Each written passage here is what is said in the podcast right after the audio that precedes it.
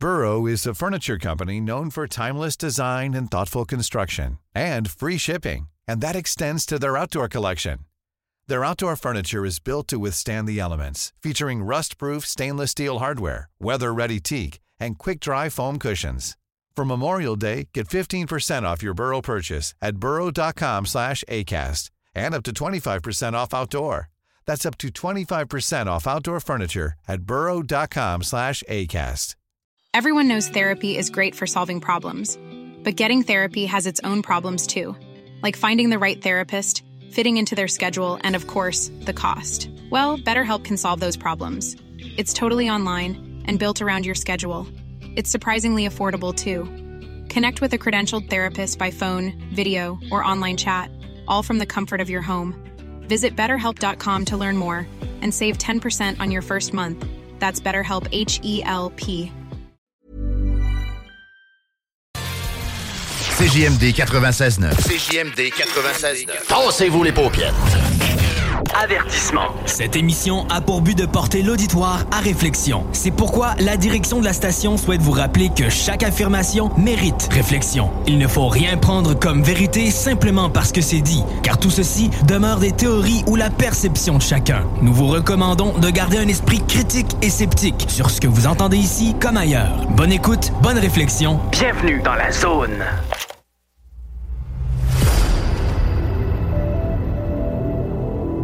OVNI, phénomènes inexpliqués, témoignages, lumières étranges ou observations. Zone parallèle, un lien vers l'inconnu. Visitez notre site web à l'adresse www.zoneparallèle.com. Et voici Carole Lozé.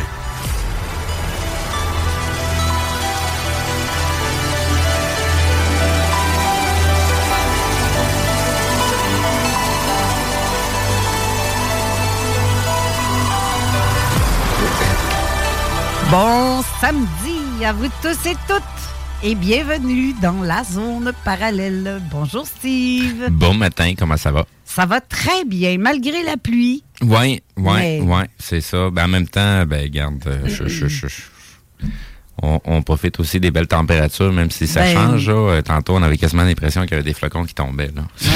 On est quand même chanceux d'être rendu à ce temps-ci puis qu'il n'y en a pas eu. euh, Non, c'est ça. Ben, il va rester voir là, si ça se perpétue jusqu'à au moins l'Halloween euh, pour pas passer ça au grand fret avec de la neige. là. et les arbres. Ouais, Quelle ouais, couleur. ouais. J'ai hâte d'avoir une, une belle journée dans une fin de semaine parce que je vais pouvoir en profiter. Parce que là, en semaine, je vois Ah, rien de tout ça. Ça va, ça Je va. Je te, je te dirais, ça va vite en tabarouette parce que moi, dans le coin où ce que je suis, j'ai un mosse de beau à voir. Là. Ouais, Puis, ben euh, oui. les couleurs changent vite, là, de jour en jour. Là. Ce que j'ai de plus tripant, là, c'est les outardes qui passent. Là. Il y en a une- un méchant tapon. fait que là, j'ai pas j'ai pas eu le temps encore de, de réussir à les prendre en photo d'assez proche. Ma lentille n'est pas encore assez haute pour ça, mais euh, je, à un moment donné, je vais être capable de le dépogner, là, de passer assez proche de la maison. Là. Mm. Et on a de la visite en studio ce matin. Yes. Je, je suis contente qu'il soit là parce que en plus, il nous a apporté un petit cadeau. Ben oui. Ça, là, moi, je, je, je capotais un matin quand j'ai vu ça. Vraiment. Là, Raymond Falardeau, bonjour. Ben, bonjour Carole, bonjour Steve. Salut, monsieur. T'sais, Toujours content de faire un petit crochet. Je n'étais même pas supposé d'être en ondes un matin. Euh, je, je- je visitais un ami à moi. Il dit j'avais quelques objets, si on peut dire, à remettre à l'équipe de zone parallèle. Alors, euh, Des objets insolites en plus. euh, vous avez solide, c'est la, la- la tasse officielle pour le studio et la voiture. Je pense que Steve vient de la montrer euh, sur, euh, Sur la caméra, sur oui. Et en plus, c'est une production locale et non pas une importation. C'est fait à. En plus, c'est- exactement, C'est rendu ton- coin mais oui. Et euh, les productions Mel, une jeune femme qui fait des très belles choses. Et puis, euh, ça ne sera pas terminé avec nous autres. Hey, personnalisé en plus parce qu'on voit Hey. le logo de la station. Ça on voit, euh, me oui, semble de mémoire, on les a croisés aussi à Beauce-Rock. Ça se peut. Ils étaient là dans la tente, puis euh, c'est eux autres qui euh, nous ont apporté. euh, T'es une- sûr? me semble que oui, c'était Création Mel, puis ils étaient avec une autre entreprise Ah, ouais. à côté. Les deux étaient là. oui, oui, oui, oui, ça me revient. Là, je les ai même en photo puis vidéo en plus. Les chaînons manquants se rajoutent. Et puis oui, oui, oui. Ben là, tu sais bien que le monde est petit. Hein? Effectivement. non, mais c'est vraiment hot. Elle est belle en plus. Oui. Okay. C'est pas une bosse dans le char, ça paraît pas. Il est fermé. C'est bien hermétique. Non, c'est ça. Puis la, Pardon, la conception elle m'a suggéré quelques modèles et puis euh, je gardais ça assez simple pour pas que ça ait l'air d'un kaléidoscope de toutes sortes d'affaires. non, non, mais Alors, il y a un extraterrestre et des ovnis. Oui, c'est ça. Super idée. Euh. Plus notre nom en plus. Plus effectivement votre nom et le nom de l'émission Zone parallèle. Oui, ça c'est vraiment chouette. Je vous laisse aller. Excusez, moi je vais à l'écoute. Bien, justement, aujourd'hui, on a une superbe, de belle émission. Je suis très contente qu'on l'ait encore une deuxième fois avec nous. Parce que, justement, euh, celui qu'on reçoit aujourd'hui, c'est Louis Galador qui a, qui a écrit justement son dernier livre, qui est une nouvelle édition son dictionnaire des divinités et des symboles de la Mésopotamie. Exact. C'est euh, vraiment, c'est un petit bijou, ça. Vous devriez tous vous procurer ça. Tous ceux qui ont un intérêt à tout ce qui est euh, euh, tout ce qui est cunéiforme. avoir des, informations plus de référence et non pas des informations qui font partie des théories ou des, des, des, choses qui sont probables mais qui sont pas vérifiées encore. Mais que, tu sais, il y a beaucoup de choses que la porte est grande ouverte, là, parce qu'il n'y a pas de, de confirmation ni quelque chose qui, qui dit que non, ça s'est pas passé ou que ça n'existe pas dedans. Mais euh, si on n'a pas la preuve non plus, ben, tu sais, s'il reste encore des choses à voir, puis M. Galador ben, est un, est un, un, expert. Oui, exactement. Expert, vraiment, vraiment. Puis je, je pèse mes mots quand je dis expert, parce qu'il est diplômé en langue sumérienne, en épigraphie cunéiforme. Euh, ses ouvrages proposent les traductions complètes des mythes mésopotamiennes, accompagnées d'explications historiques et mythologiques. C'est débile. C'est vraiment, vraiment. Tu, tu, regardes ça, là. Ce que, ce que j'aime beaucoup dans ce dictionnaire-là, c'est que tu vas à un endroit, admettons, d'une page, il va expliquer euh, tel nom, mettons, euh, je ne mettrai pas un nom au hasard, là. Euh, je, vais lire, mettons, Lilou. Je ne sais pas si je le dis correct, correctement, mais il va, il va lâcher qu'est-ce que c'est, dans quelle époque, qu'est-ce que qu'est-ce que ça mange en hiver, en fait? Mais où est-ce que l'information a été trouvée? Dans quelle tablette? C'est ça. Et tout ce qui a rapport à ça, des fois, il va mettre un mot-clé on va aller, on n'est pas sûr, on va aller revoir ce mot-clé-là qui se trouve aussi dans le dictionnaire. Puis là, ça fait comme Wow! Ben c'est ça, c'est ça qui est intéressant, c'est qu'il y a beaucoup de choses dans lesquelles nous on gravite et qu'on parle, et que c'est les mêmes mots de vocabulaire qui sont traduits par M. Galador avec une vraie traduction et non pas une traduction, euh, tu sais, avec un, petit peu trop d'ouverture de, sur les faits, mettons.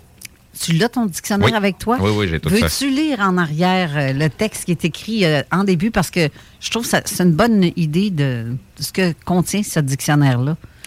La, euh, la mythologie mésopotamienne fait ici référence aux mythes et aux textes religieux des Sumériens, Acadiens, Babyloniens et Assyriens.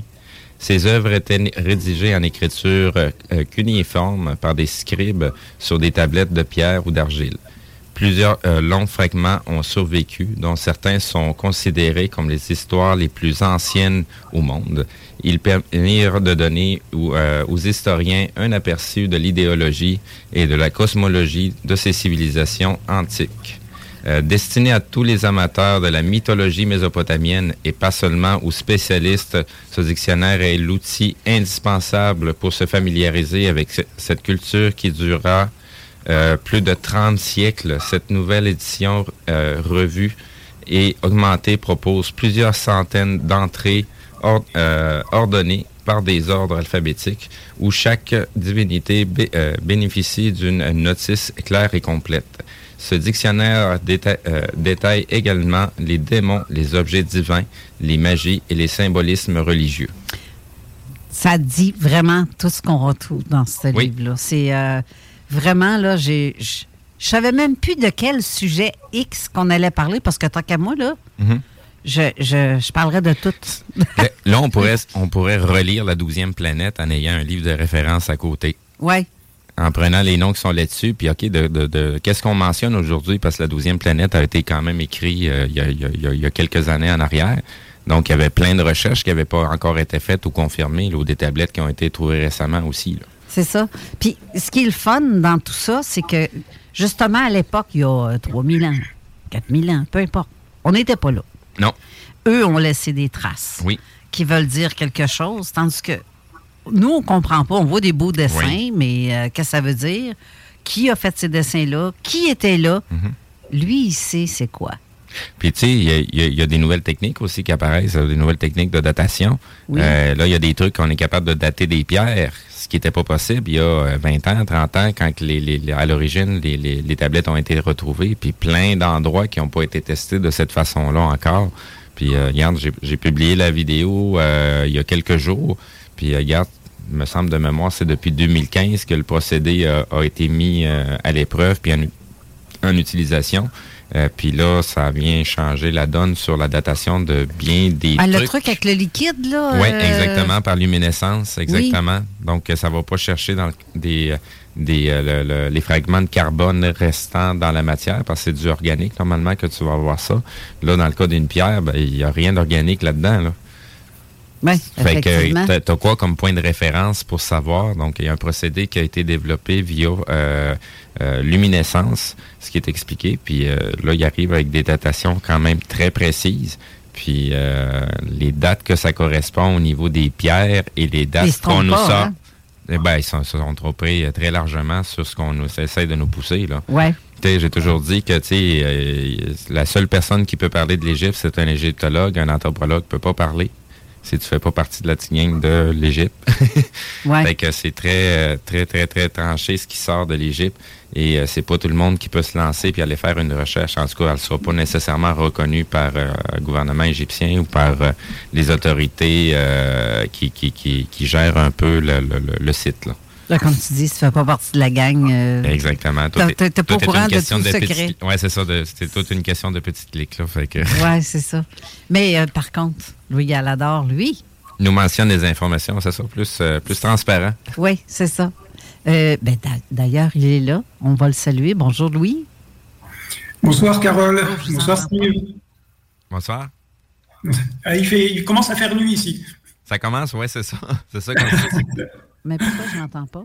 Tu l'entends pas? Toi, tu l'entends? Moi, je l'entends très bien. Je l'entends pas du tout, moi. Ben moi, je l'entends très bien, moi. Ben non, c'est bien bizarre. Moi, je l'ai. Oui, ben on, les entend dans les écouteurs. Ça moi, je ne l'entends pas? Ben, c'est normal bizarre. As-tu un cue qui, qui, te manque à quelque part? Je ne sais pas. Non, mais toi, vous, vous, autres, vous l'entendez. Moi, je l'entends pas. Moi, je l'entends très bien. Ben, voyons donc, toi. Non, je, on va, on taper, là, on va te... Hey, je t'ai mangé de patente à gosse ce matin, encore, je, je comprends pas pourquoi. Une, partie qui n'a pas été vérifiée. Euh, je sais pas, vérifie donc si les écouteurs sans fil fonctionnent derrière toi. Le système sans fil est branché sur euh, de ce côté-ci. Là. Je sais pas si tu vas avoir le signal, tu vas l'entendre. Ah, ben ça, tu peux le laisser là, la base sans fil. Là, ça, y a pas de Parce que je sais jamais comment est-ce qu'il fonctionne. il, y a, un piton on à quelque part. Attends-tu d'essayer ça? Parce que la dernière, à chaque fois que je fais ça, ça il y a le tuning, il n'est pas bon. Il y a tout le temps quelque chose qui ne marche pas. Je comprends pas pourquoi que ça fait ça, mais euh, bon, c'est ça. Mais euh, c'est ça, c'est. Euh, c'est non même poche. Pourquoi ça m'arrivait moi, ces affaires-là? Toi, j'entends ton ben c'est ça que ça fait à chaque fois que je les utilise.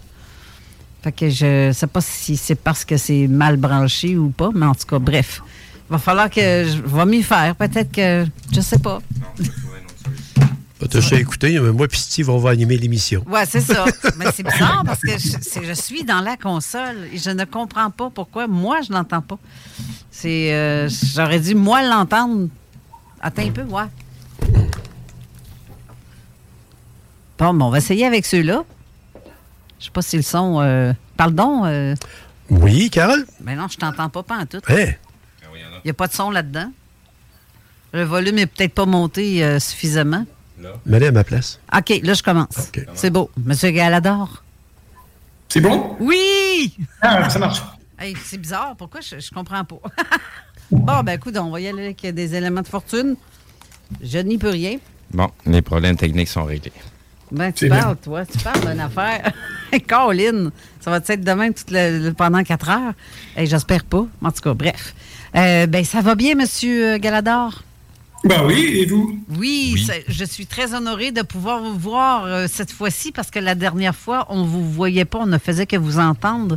Et là, on, a, on est capable de mettre un visage sur la personne à qui on parle. Je suis très honorée de vous avoir encore une fois en studio pour l'émission d'aujourd'hui. Puis euh, c'est, j'ai tellement de questions comme à vous poser que je ne sais plus par quel bout commencer tellement ce que d'informations importantes et intéressantes à travers votre livre, votre dictionnaire. D'ailleurs, c'est c'est pas seulement qu'un. Vous n'aviez, vous êtes rendu à combien, là, quatre, cinq livres d'écrits? De, de, livres, vous voulez dire? Oui.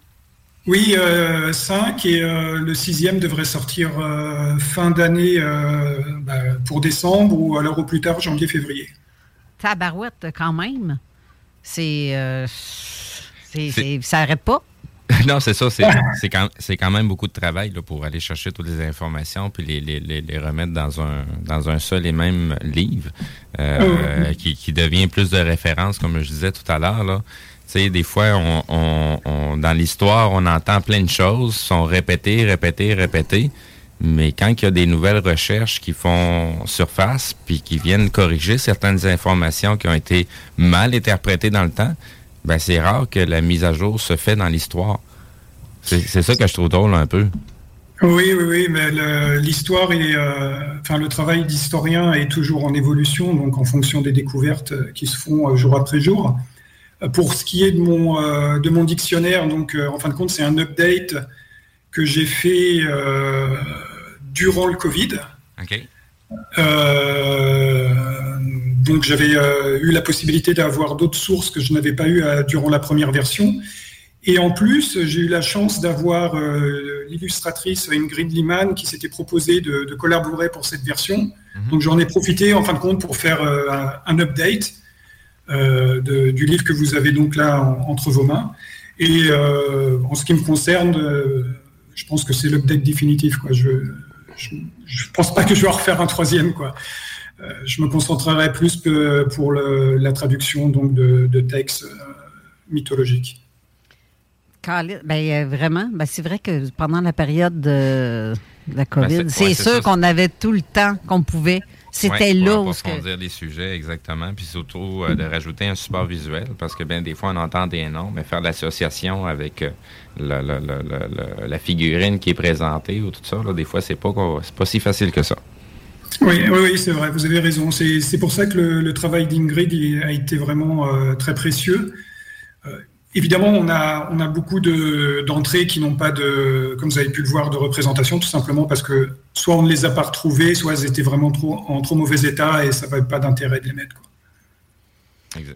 Oui. Exactement, un peu comme... Euh, ben dans le fond, le, tu m'avais envoyé une vidéo, là, ce qui avait donné un peu le, le lien entre ce qu'on entend parler avec Zacharias Zetchin, euh, ce que David Icke a apporté, euh, tu sais, tout le, le, le, le, le, je sais, là, je, là, je m'entendais plus tout là.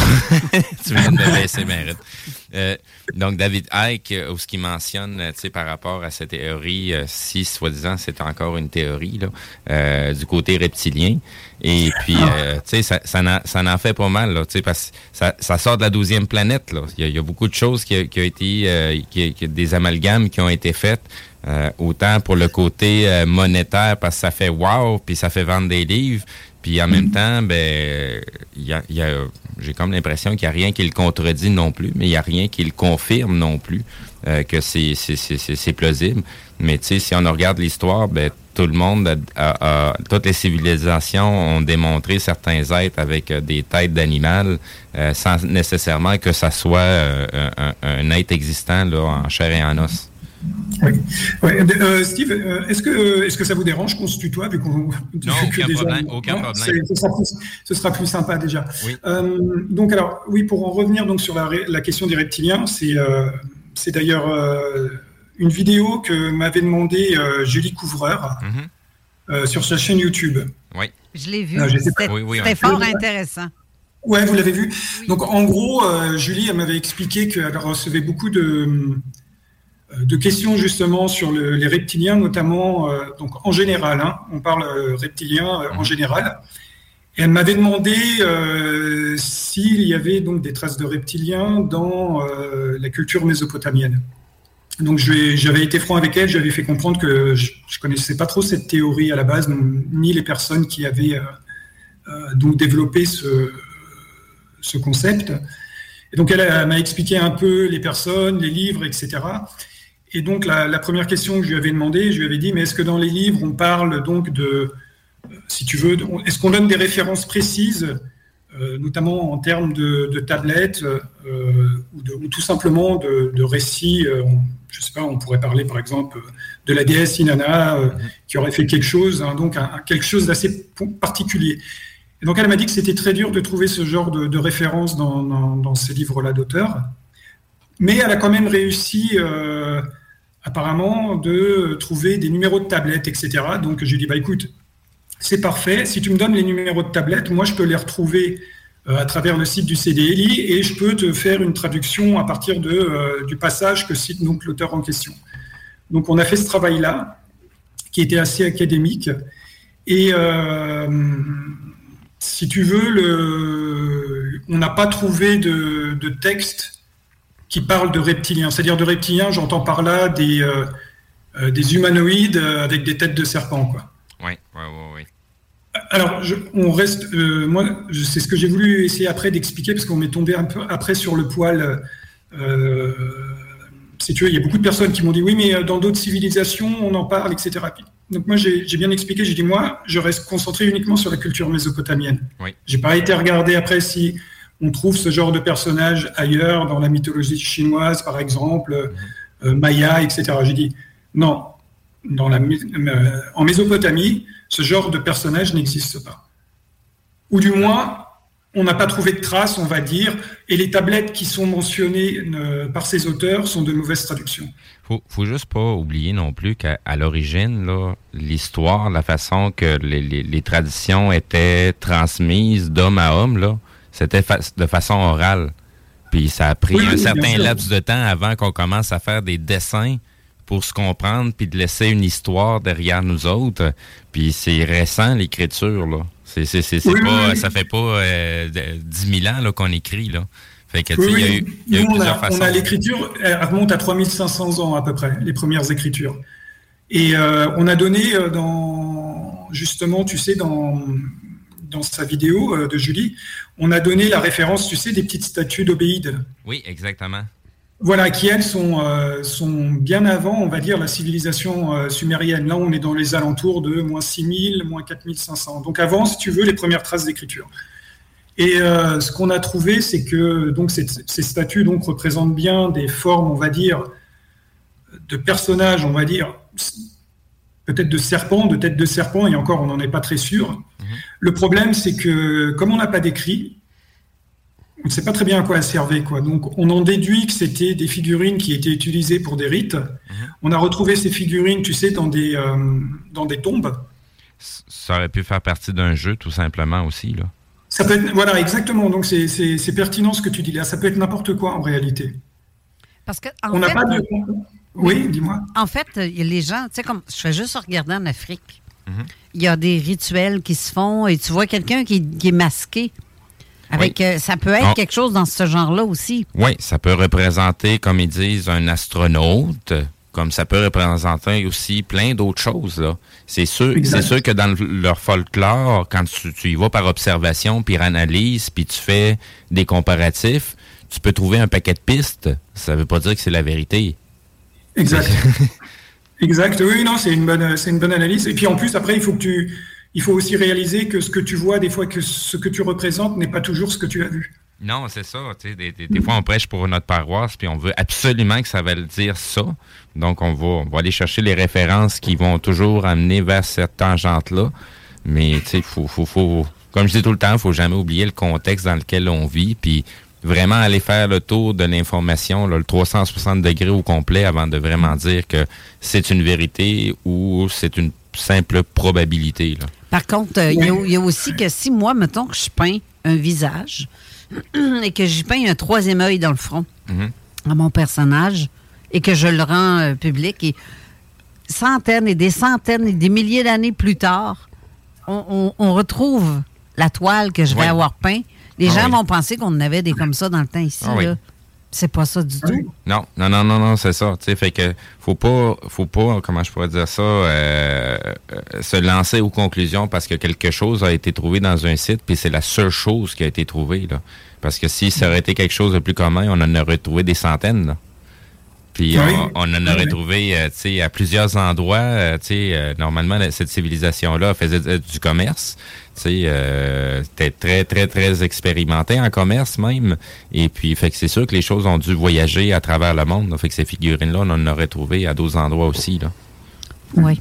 Par contre, euh, il y a un personnage dans le. Ça, ce, ce personnage-là, c'est ce qui me titille depuis longtemps. Ça fait des années que je vois ça. Celui qu'on retrouve à la page 163 de votre dictionnaire. Euh, Utu. Je ne sais pas si c'est comme ça qu'on le prononce. Utu. Utu. Utu. Le U se prononce où? Exact. OK. Ben, Utu. Utu. En fait, euh, c'est un personnage euh, assez particulier, le grand barbu coiffé, euh, mais euh, qui semble être géant. Parlez-moi de qui est Utu, parce que ce que j'ai vu dans, dans, dans ce qui est ici, c'est le scribe informe que le juge des défunts, dans un monde souterrain, aux côtés des Anunnaki, des enfers. Oui, oui c'est ça. Alors, euh, donc Utu, euh, donc ça c'est le, nom sumérien du dieu soleil, qui se faisait aussi appeler euh, Shamash en acadien. Et donc, euh, c'était la divinité solaire avant tout, mais c'était aussi une divinité de justice, de vérité et aussi de fertilité. Alors pourquoi de justice? Parce qu'il se trouvait donc dans le ciel et ça lui permettait de voir un peu tout ce qui se passait et donc il pouvait juger les actes des personnes.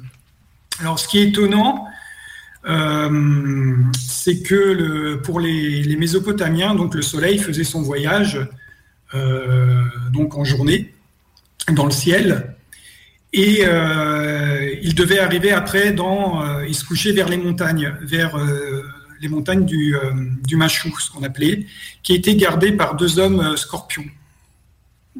Quand il franchissait les montagnes, donc le soleil disparaissait, donc c'était la nuit. Les euh, Mésopotamiens pensaient que le soleil, en fin de compte, allait rejoindre les enfers. Et dans les enfers, il jouait le rôle de juge euh, des âmes. Voilà. Et après, il repartait euh, en début de journée et il refaisait son cycle, on va dire, que l'on voit donc en journée, quoi. Donc c'est assez étonnant. Il faut, vraiment se mettre dans le concept de l'époque. Il y, y, a vraiment, euh, si vous voulez, les divinités avaient vraiment plusieurs, euh, plusieurs casquettes en réalité. Ben Dieu du soleil, mais juge, et puis. euh, Okay. Question quiz comme ça. Vous mentionnez homme, homme scorpion. Euh, si, ça serait-tu probable que ça soit une référence avec euh, leur voie lactée à eux, comment ils nommaient les, les, les, les différentes constellations et ainsi de suite? Comme... Oui, oui, effectivement, oui, il, y a, il, y a, il, y a des, il y a des théories là-dessus qui se basent notamment que sur les hommes scorpions, euh, donc ce qui s'appelait les, euh, de mémoire les Jirtablolu. C'était donc des, euh, oui, une, une, référence à une constellation.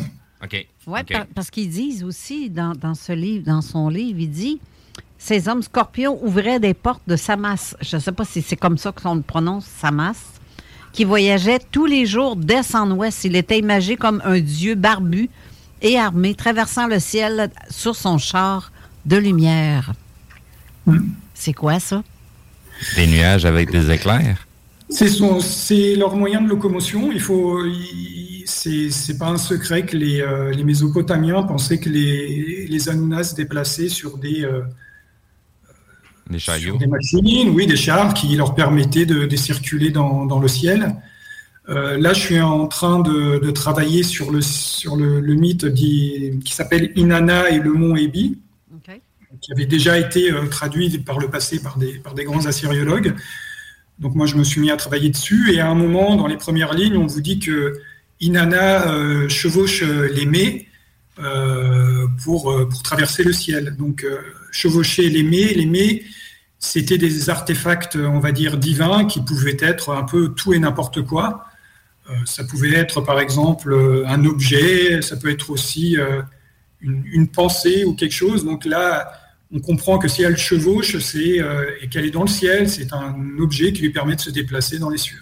Ben c'est ça. Dans, à cette époque-là, ça veut dire que ça existait. Ben, ça existait, mais. Ça veut, dire, ça veut dire du moins qu'ils y croyaient, quoi. Parce que ça dit aussi qu'il est accompagné d'un cocher céleste. Bounéné, oui.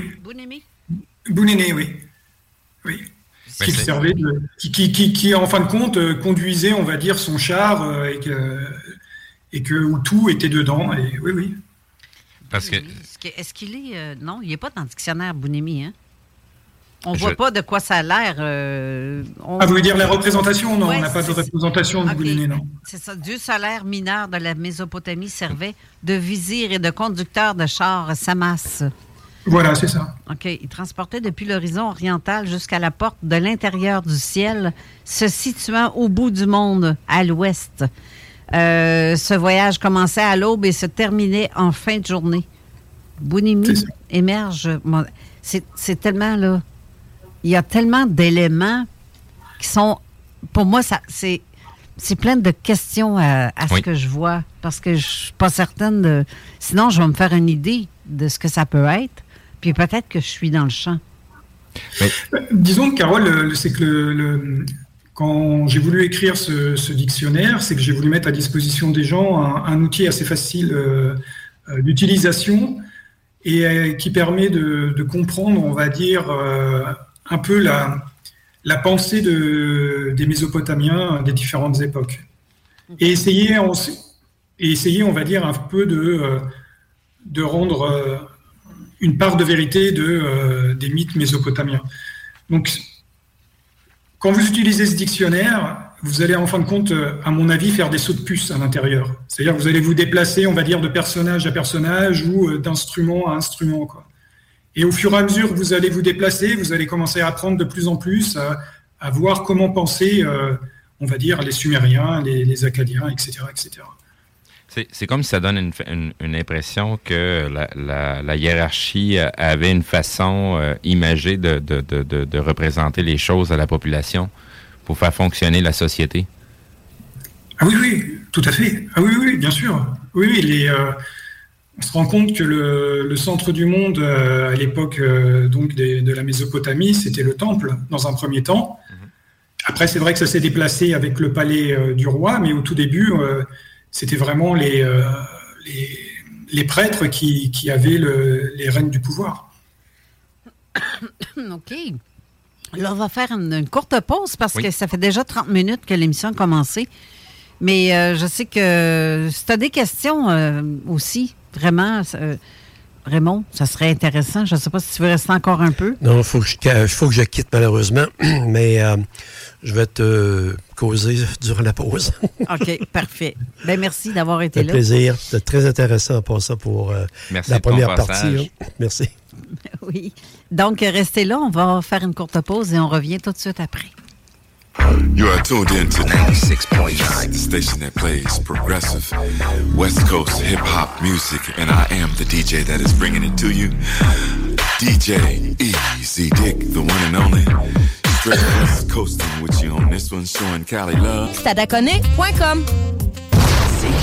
Stadaconé.com Honorer, nos, commanditaires. Avertissement. Cette émission a pour but de porter l'auditoire à réflexion. C'est pourquoi la direction de la station souhaite vous rappeler que chaque affirmation mérite réflexion. Il ne faut rien prendre comme vérité simplement parce que c'est dit, car tout ceci demeure des théories ou la perception de chacun. Nous vous recommandons de garder un esprit critique et sceptique sur ce que vous entendez ici comme ailleurs. Bonne écoute, bonne réflexion. Bienvenue dans la zone.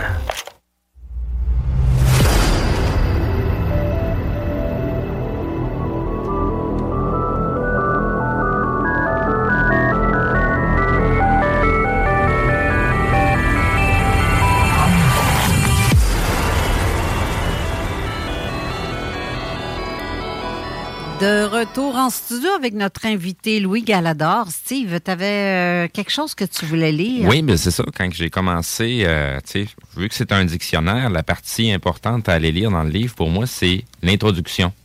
Parce que ça, ouvre la porte à, quelque chose qu'on essaye d'expliquer aux gens. Euh, petite compréhension que les gens devraient avoir en premier lieu avant de se lancer avec des livres comme La douzième planète ou des trucs comme ça. Donc, euh, ben, dans le fond, c'est vous qui avez écrit l'introduction et vous avez mentionné, durant plus de 2000 ans, La plupart de ces textes sacrés furent remaniés par les copistes dans le but de les adapter au contexte religieux-politique de leur époque. Il n'est pas rare de retrouver aujourd'hui plusieurs versions d'une œuvre avec des modifications plus ou moins importantes. Les thèmes exposés étaient généralement identiques, seuls les noms des dieux ou des rois étaient changés. Parfois, le récit était fortement remanié ou enrichi, par exemple ceux traitant de la cosmogonie, euh, et de la théogonie. Enfin, certaines compositions, à l'instar de euh, l'Atrasis, intégraient plusieurs anciens mythes pour former une nouvelle œuvre plus complexe et cohérente. Cependant, tous les mythes écrits en sumérien n'étaient pas forcément antérieurs à leur version acadienne. Au début du deuxième millénaire avant notre ère, le sumérien a continué à être utilisé en Mésopotamie comme une langue sacrée. Euh, littéraire et scientifique par les lettrés acadiens. C'est la raison pour laquelle, euh, pour laquelle des récits originaux de cultures sémitiques furent composés en langue sumérienne. Très souvent, euh, durant le premier millénaire, des nouvelles œuvres durent être rédigées dans des versions bilingues suméro-acadiennes. Toutes ces pratiques mentionnées ci-dessous obscurcissent un peu plus l'origine exacte de ces mythes. Pour ne rien arranger, les tablettes où, euh, où étaient composés ces mythes étaient très souvent fragmentées ou en mauvais état. Premier abord, la mythologie mésopotamienne semble être un ensemble hétérogène, parfois incohérent et fantaisiste pour un lecteur moderne. Ces textes sont aujourd'hui communément considérés comme étant une construction imaginaire servant à expliquer l'origine du monde, les phénomènes naturels et d'établir le fondement moraux, historiques et culturels d'une société. Donc, euh, en résumé, c'est quoi qui est à comprendre? faut pas toujours tout prendre au pied de la lettre et essayer de se mettre à jour aussi par rapport aux versions qui ont été écrites, parce qu'il y a beaucoup, beaucoup, beaucoup de choses dans ce qu'on parle, dans les sujets un peu plus, comme on dirait, complotistes.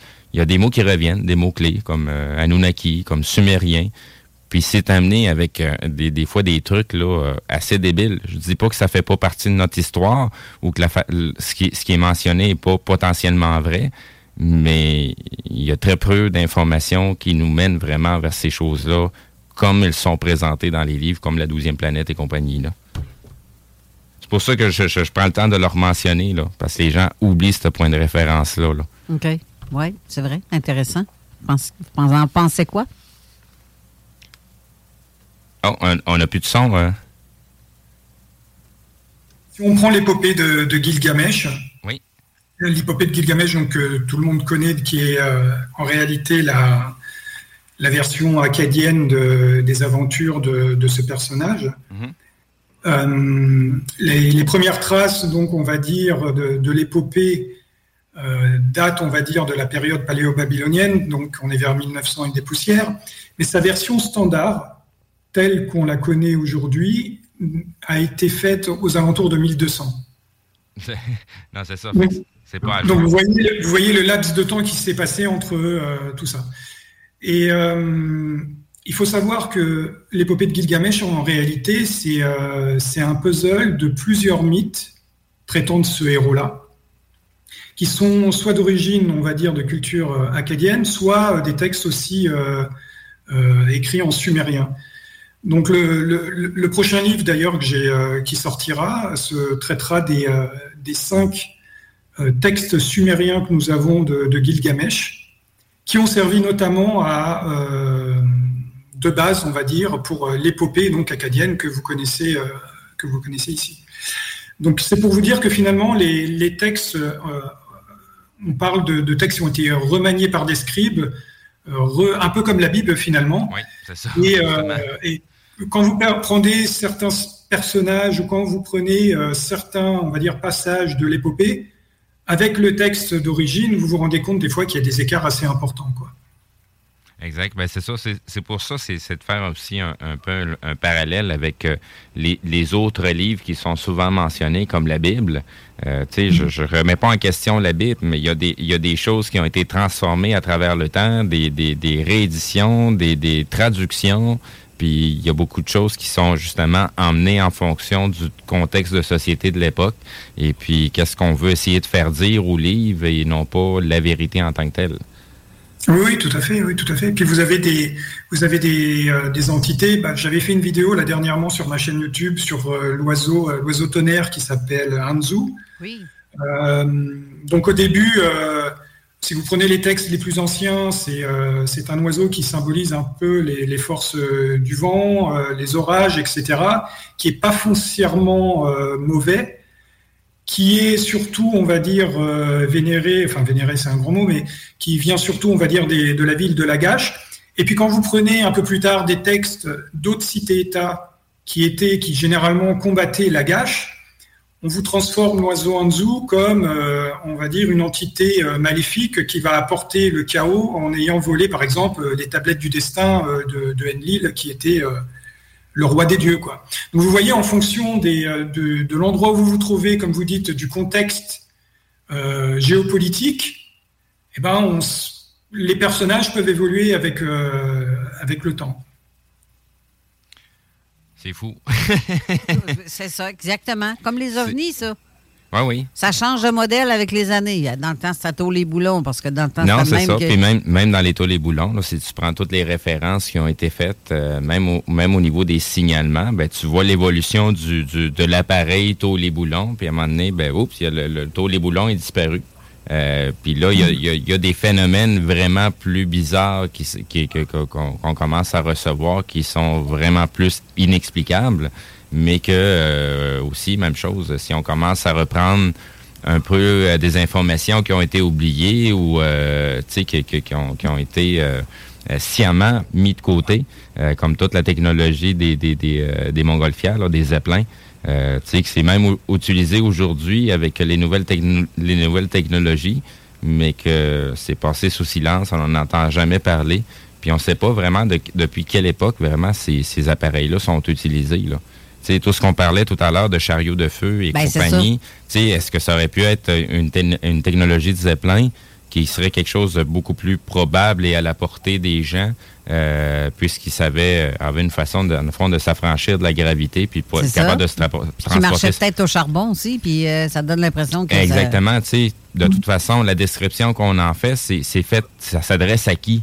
Est-ce que ça s'adresse à, des érudits qui sont bien informés ou ça s'adresse à, un plus grand nombre de personnes? Donc, tu sais, il faut, que tu réduises à quelque part ta façon de montrer les choses pour que ça soit à la portée d'une plus grande quantité de personnes.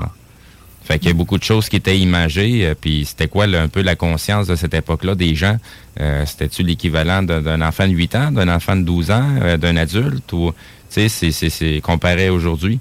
Fait que, tu sais, si tu veux avoir quelque chose qui va traverser le temps, ben, tu vas essayer d'y aller toujours pour, par le plus simple possible pour que ça puisse être... Euh, qu'on puisse le traduire.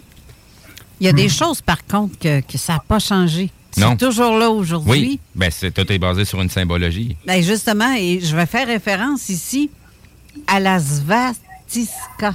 Svastika. Enfin, svastika, je ne sais pas si on prononce le S au début. Ça fait plus de 10 000 ans que ça existe. Je parle ici de la croix gammée. Hmm. Aujourd'hui, on voit ça avec, euh, euh, dans le temps de, de, d'Hitler, c'était c'était vraiment là. Et ça, autant que. Ben, ça a été diabolisé, là. Ben oui, avec, même avec, euh, comment est-ce qu'il s'appelle, euh, la couette de. Raël. Raël aussi, qui utilisait ce, il a utilisé ce symbole-là. Oui. J'aimerais ça que vous me parliez de ce symbole, justement. Euh, Monsieur Louis. Bah, oui, le, alors bah, c'est un symbole qui est assez universel, qu'on retrouve dans, dans, pas mal de cultures antiques. Pour ce qui est de la Mésopotamie, on a les premières traces qui sont aux alentours de, de, moins 4000 avant Jésus-Christ. Et d'après ce qu'on sait, euh, c'est plutôt un symbole, on va dire, de, de mouvement perpétuel. Quoi. Exact, exact. C'est surtout ça qu'on a retenu. On n'a pas, on a, de mémoire, on n'a pas d'écrit euh, qui nous, nous parle de, de, ce symbole. Euh, on retrouve ça surtout dans des vases, dans des poteries. Mais euh, c'est vrai que c'est quelque chose qu'on retrouve euh, un peu partout dans le monde. Quoi.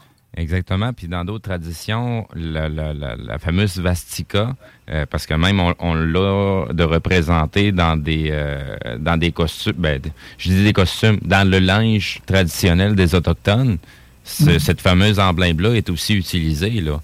Puis mm. si si on comprend un peu la logique des choses, que tout est basé sur ce qu'on voit dans le ciel, ben, la svastika représente en réalité la grande ours aux quatre saisons. C'est exactement, ça va donner la svastika. Donc, c'est pour ça que ça représente un symbole de l'humanité puis de la perpétuité, parce que c'est les saisons qui voyagent à travers le temps. La majorité des traditions ont été basées sur, l'agriculture, sur ce qui se passe dans notre ciel, puis ce qui domine nos vies. Ben, c'est les intempéries, c'est comment que la nature se comporte. Fait que c'est qui notre Dieu? Ben, c'est la nature, c'est le soleil, c'est la lune. Exact, exact, oui, c'est pertinent. On retrouve d'ailleurs les. C'est vrai que la vie euh, en, Mésopotamie était régie par le, calendrier. Et le calendrier se, se basait sur euh, l'observation euh, des, astres. Donc oui, c'est pertinent. question qui me vient comme ça en tête du, côté de, des, Babyloniens, Sumériens leur calendrier était-tu le même que le nôtre, qu'on utilise sept jours par semaine, euh, quatre semaines par mois, et ils donnaient-tu nécessairement les mêmes noms? Ils avaient euh, les mêmes noms, non Ils avaient euh, les, Babyloniens. Disons que les Sumériens, c'était, je dis pas que c'est pas, pas très poussé, mais c'est surtout les Babyloniens qui ont instauré, on va dire, une culture astronomique très poussée. Et c'est surtout de, chez eux qu'on a retrouvé beaucoup de textes astronomiques. Euh, donc ils avaient, euh, ils avaient 12 mois plus un mois intercalaire, une sorte de 13e faux mois pour récupérer, on va dire, le décalage qu'ils avaient euh, par rapport à nous en, termes de, en termes de jours. et oui, donc c'était surtout les Babyloniens qui ont, qui ont on va dire, mis les bases d'une astronomie, on va dire, moderne. Dans le fond, eux autres, s'étaient basés sur euh, les mois lunaires et non pas euh, sur... Exactement, Les, Babyloniens, comme euh, on va dire les, Sumériens, se basaient surtout sur, sur le calendrier lunaire. C'est d'ailleurs l'importance du dieu Nana pour, pour la Mésopotamie, ou le dieu Sin, c'était son nom d'origine, on va dire, acadienne. Et euh, c'est vrai que euh, l'observation de la Lune servait euh, beaucoup aussi pour le calcul des jours et, des mois. OK. Le nom, acadien, ça vient de d'où? Parce que quand je regarde, on a ici notre Acadie, là. Oui, oui, oui, c'est ça. ça a un lien avec. C'est ça. Est-ce que ça a un lien avec notre Acadie d'ici, qui est dans l'Est du Canada? Et est-ce que c'est quelque chose qui a traversé ici pour dire, regarde, on a parce qu'ils sont sûrement. Ben, à la base, il y a une origine européenne. Ben oui. Peut-être. Parce que je, trouve ça. C'est des mots qui se répètent, des endroits qui se répètent. La France, la Nouvelle-France. Oui, ben, c'est sûr que du côté de l'Amérique, il y a beaucoup de noms qui, qui, reviennent par rapport à l'Europe parce que, tu sais, ça a été quand même euh, colonisé ou conquéri, euh, ben, plus conquéri par des, Européens de, plusieurs origines, autant de l'Allemagne, de l'Espagne, du Portugal, euh, de la France. Puis, tu sais, tout ça a été envoyé par qui? par une gang d'anglo-saxons. Ben, c'est parce que ça changerait vraiment l'histoire du monde. Si tout ben ça serait en fait que les Acadiens, à l'époque, euh, je veux dire, à l'époque, il y a 3 4 000 ans. Si aujourd'hui, on sait que ils se sont déjà établis un peu partout à travers la planète, oui. mais qui sont déjà ici ou qui ben, étaient déjà. Disons qu'est-ce qui viendrait casser un peu euh, le, portrait de tout ça, ça serait de trouver euh, des tablettes sumériennes ou en, ou, en, écriture cuniforme, mais du côté de l'Amérique. Si on trouve ça, euh, ça, là, ça, là, ça viendrait euh, casser le portrait totalement de ce qu'on fait de l'histoire, puis dans quel sens les choses se sont passées, si on trouverait de quoi de ce côté-ci. Ben, je dis ça parce que, en fait, j'ai trouvé une pierre l'an dernier. Tu, le sais, tu l'as vu. C'est une pierre où on voit vraiment une, trace de pas qui est comme par hasard exactement la même grandeur de, mon pied, mm-hmm. qui est incrustée dans la roche, dans la pierre. Et ça date de plusieurs milliers d'années, certainement. Là. Et quand je regarde, euh, je, parlais avec les gens d'ici, là, dans la, ceux qui ont étudié justement, comment ça s'appelle? Géologue? ben, géologue ou euh, anthropologue ou peu importe. Euh, ils disent que non, il n'y avait rien ici dans le temps. Il y a 5 000 ans, 10 000 ans, il y avait juste des dinosaures. Il n'y avait, il y avait pas de traces d'hommes. Excuse, mais moi, je trouve une pierre où ce que tu as cette trace-là, euh, dedans, mais très ben, bien dessiné, très bien enfoncé dans le. Non, c'est ça. Ben, ça dépend. Ça dépend. Le, le, le, le, gars, il a été formé de où? ben, c'est fait par l'université. Oui, c'est ça. Fait que, tu sais, ça dépend dans quelle université que tu es. Si tu es dans une université américaine, ben, ça se peut qu'il va y avoir un autre discours dans le même secteur. là. Oui. Ouais, peut-être. Mais c'est parce que moi, je personnellement, je sais. Je le sens, on le voit ben de toute façon, ben que c'est vraiment une trace de pied. Là. Oui. Mais on m'a dit, non, non, c'est de la, de pareille de lit. C'est pas une pareille de la... anecdote comme ça. cet été, on a trouvé, on s'est pas mal promené, on a fouillé pas mal sur le bord du fleuve, euh, même à des places où ce que le, le, c'est Jacques Cartier qui a, accosté. Euh, puis, je sais pas si tu te rappelles, Chantal avait trouvé des, vestiges de, vaisselle. Ben oui. Blanche et bleue qui datent de quand même une, mm-hmm. certaine époque. Puis regarde, même dans notre coin, là, dans le coin de la Beauce, le bord des rivières, on en trouve aussi là, exactement les mêmes modèles, la même maudite affaire. Est-ce que c'est de la même époque? On ne le sait pas. On n'a pas tout fait les comparatifs. Là. Mais c'est fou comment que les choses sont différentes quand on essaye de fouiller par soi-même euh, ou que, que, que, comparé à ce qu'on nous donne comme information. C'est pour ça que c'est important aujourd'hui de se tenir à jour aussi de ce qui se fait comme traduction puis de comprendre que finalement, l'histoire qu'on nous raconte à l'école versus la vérité, ben, c'est encore peut-être deux choses complètement différentes. On, est très, très loin encore de la vérité. Là. En tout cas, je trouve ça un drôle d'adon qu'on a ici, l'Acadie, puis qu'on parle d'acadien à l'époque de la Mésopotamie, etc., etc.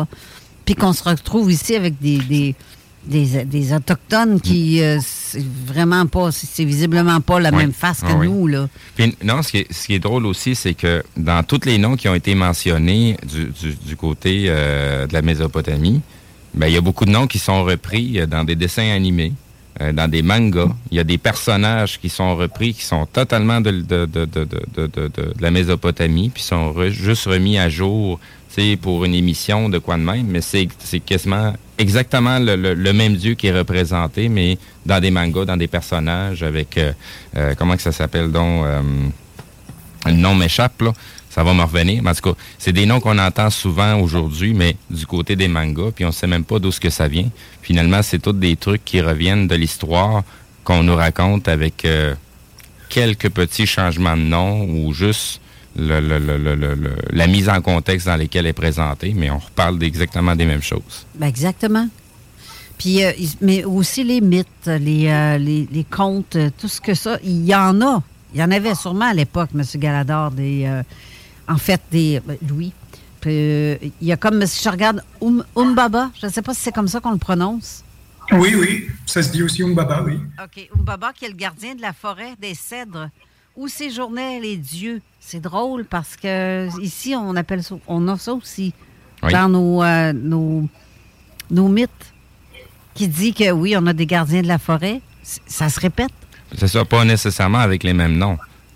Non, c'est ça. Lui, il fut désigné par euh, Enlil. J'aimerais ça que vous me parliez un peu de ce petit personnage-là. Dumbaba. Oui. Oui, bah, Umbaba, euh, bah, c'est pareil, c'est la première fois qu'on a eu euh, vent de, Umbaba, c'est dans l'épopée de, Gilgamesh. Et euh, donc, comme vous dites, c'est un gardien donc, euh, de la forêt de cèdre, où normalement résidait donc Enlil.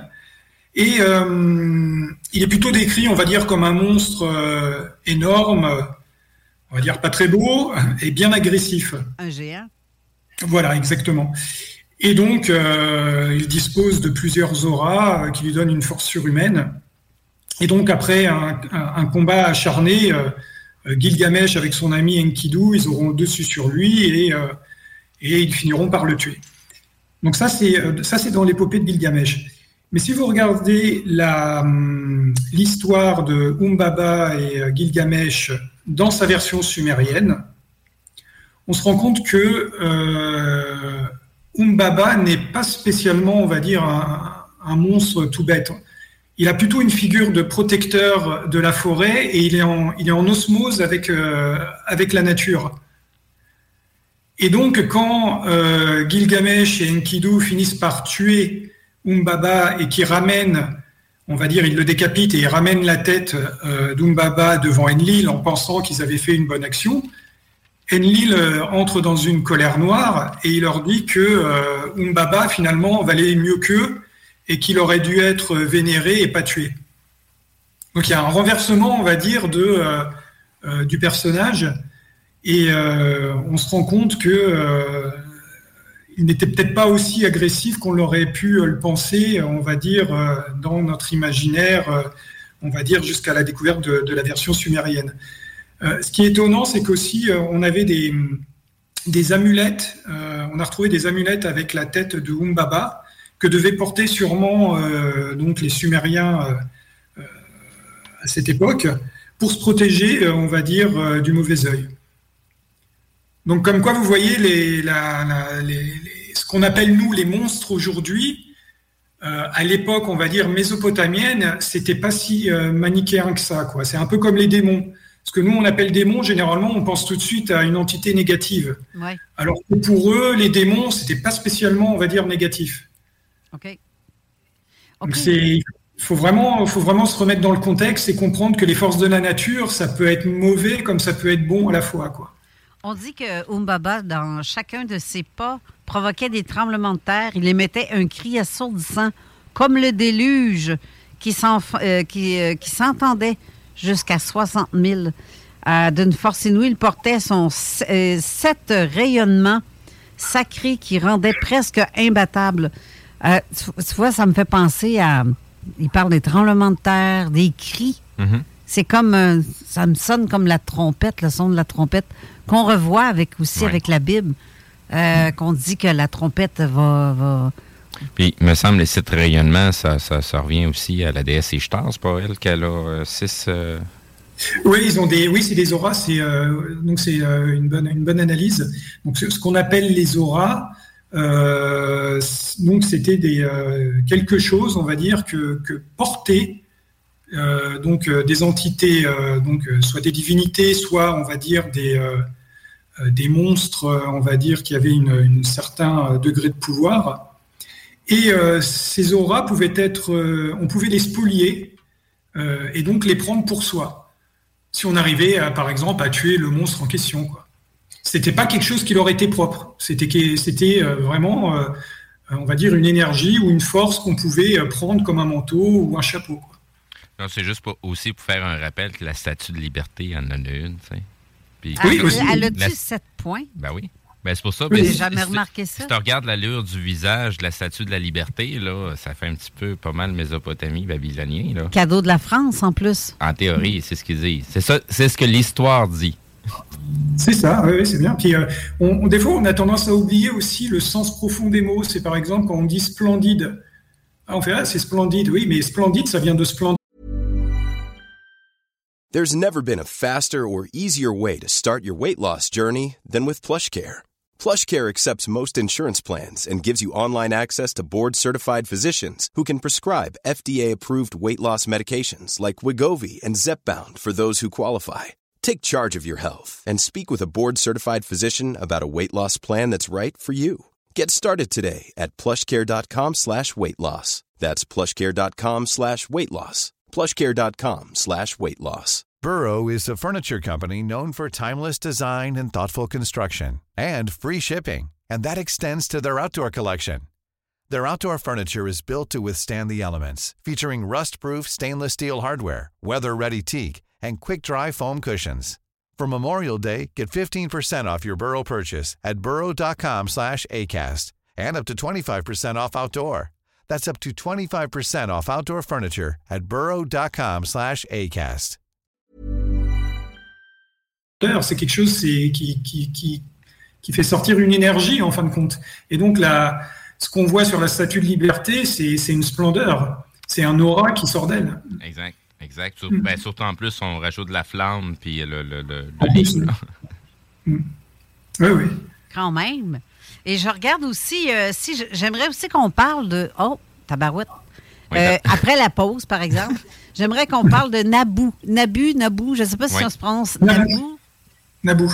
Nabou. Hey, j'étais pas Fait que c'est pas Nabou dans la guerre des étoiles, là dans l'épisode 4. Là. Parce qu'il y en a un qui s'appelle comme ben, ça. Le, le, ben, le, la planète, c'est les, ben, non, c'est la, ouais, la planète Naboo, c'est la civilisation des Naboo euh, dans, dans le quatrième film. Euh, ben voyons donc, ben toi. ben, c'est pour, ça, pour ça que je dis qu'il y a beaucoup de noms qui reviennent avec des trucs qui sont pas nécessairement en lien au, au niveau de l'image, Mais quand tu regardes les personnages qui, soi-disant, sont créés de toutes pièces, ben, au bout de la ligne, sont calqués sur des personnages qu'on connaît déjà, mais c'est juste qu'ils portent un autre nom. Ben, moi, je ne savais même pas, ça, ce que tu dis là. Je l'apprends, donc j'aurais pas pu me J'aurais pas pu penser à, ça, faire le lien de ça. Je, je, connais pas, j'ai même pas vu ce, film-là ou cette série-là. Les, films qui, soi-disant, de science-fiction sont basés sur des faits réels. C'est juste remanié, tout simplement. Eh bien, non, mais c'est parce qu'il ressemble vraiment au personnage. Mhm. Euh, mais j'aime bien ce personnage-là. C'est pour ça que je veux qu'on en parle euh, tantôt. Donc, on, revient tout de suite, après, la pause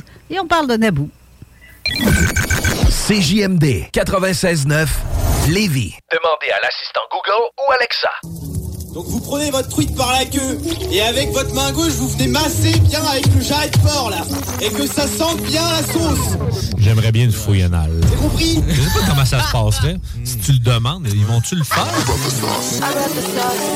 La sauce. Tous les dimanches de 9h à 11h. Point com. 18 ans et plus. Non Juste pas pour les doux Avertissement. Cette émission a pour but de porter l'auditoire à réflexion. C'est pourquoi la direction de la station souhaite vous rappeler que chaque affirmation mérite réflexion. Il ne faut rien prendre comme vérité simplement parce que c'est dit, car tout ceci demeure des théories ou la perception de chacun. Nous vous recommandons de garder un esprit critique et sceptique sur ce que vous entendez ici comme ailleurs. Bonne écoute, bonne réflexion. Bienvenue dans la zone.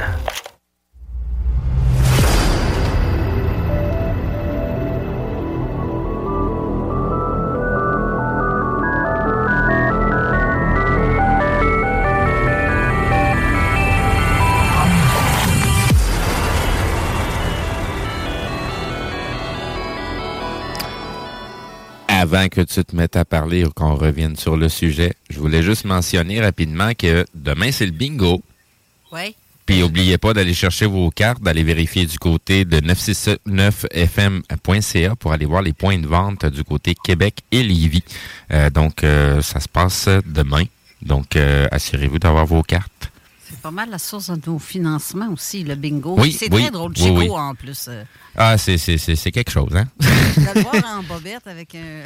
Je sais pas si je sais pas s'ils gardent des sites à station avec une camisole de force là, durant la semaine, puis ils font juste le, le, le, déballer pour le dimanche du bingo, là, mais il y a quelque chose. Ah oui, il y a quelque chose. Il n'est pas gêné. Non, c'est ça. C'est un extraverti, très comique. Oui, oui, oui, oui, carrément. je l'aime bien, notre Chico.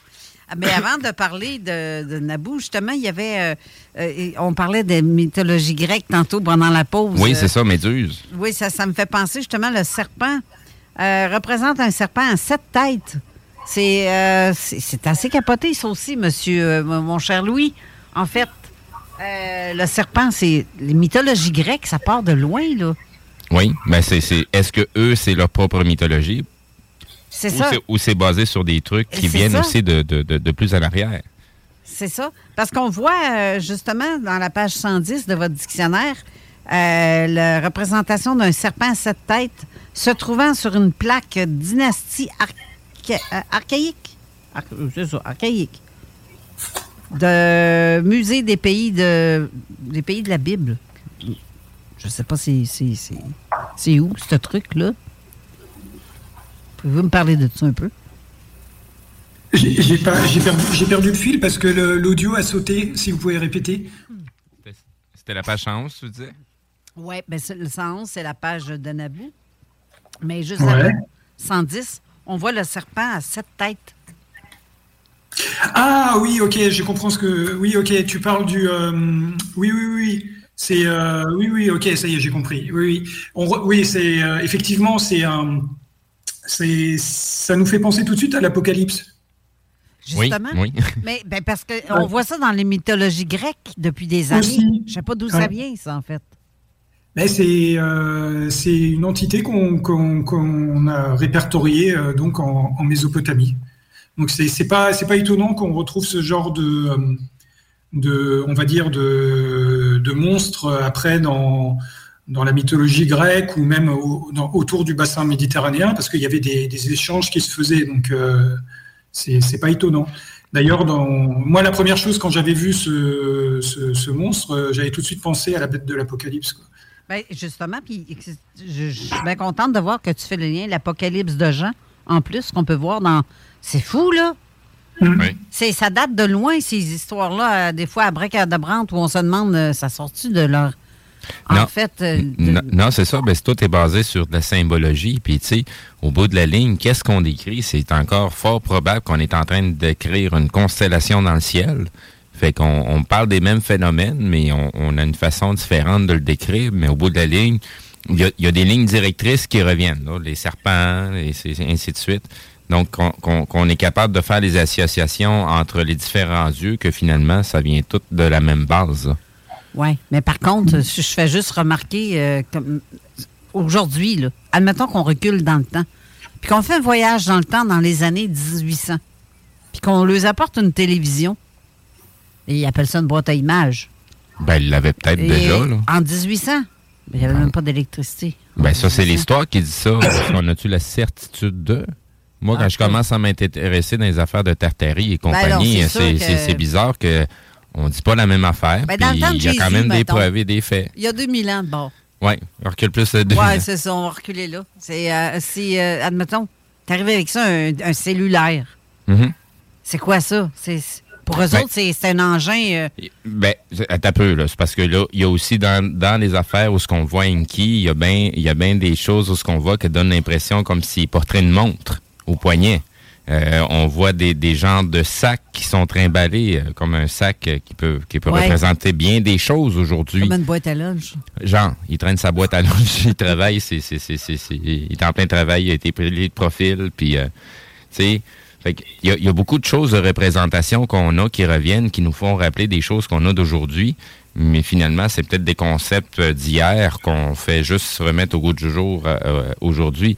Mais tu sais, il y a beaucoup de dépictions qui se fait avec euh, des, des, des trucs qui semblent être dans, dans, dans, dans la vie de tous les jours qu'on a aujourd'hui, là. Comme, oui, c'est- le risque en fin de compte. Oui. C'est le risque de, de voir des choses qu'on qu'on a aujourd'hui, de se dire qu'elles existaient déjà à cette époque-là, ou du moins de les associer avec des, des choses qu'on a, qu'on a aujourd'hui. Non, c'est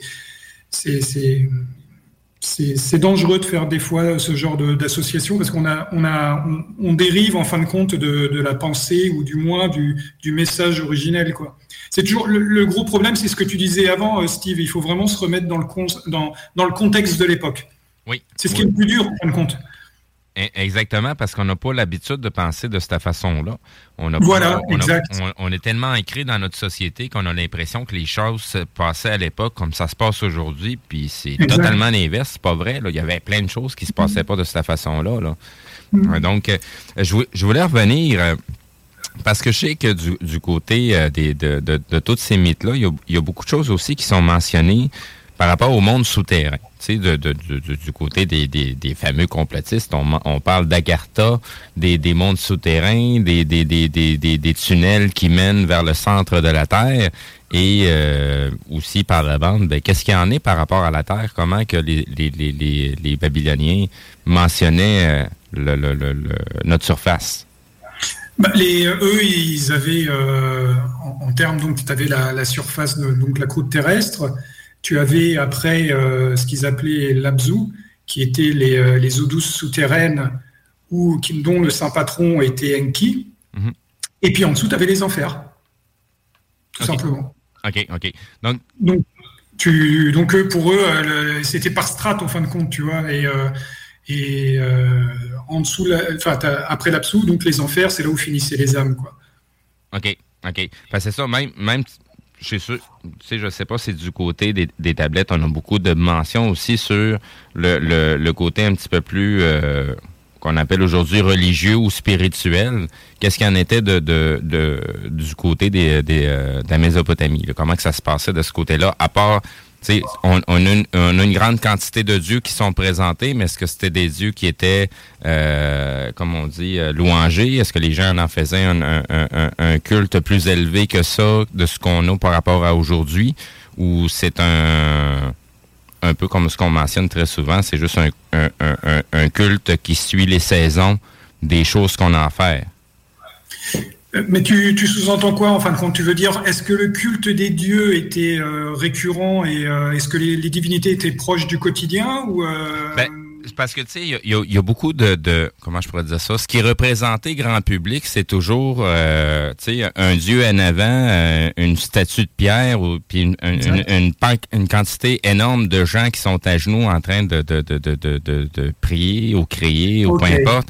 Donc, tu sais, ça, ça c'est ce qu'on on, on nous pousse souvent comme image, autant dans les films, dans, dans, dans des livres un petit peu plus, euh, peut-être pas fiction, mais euh, plus, plus faire une allégorie de c'est quoi euh, faire du, euh, j'ai le- terme en Le anglais, culte. ouais, un culte, le, le worship.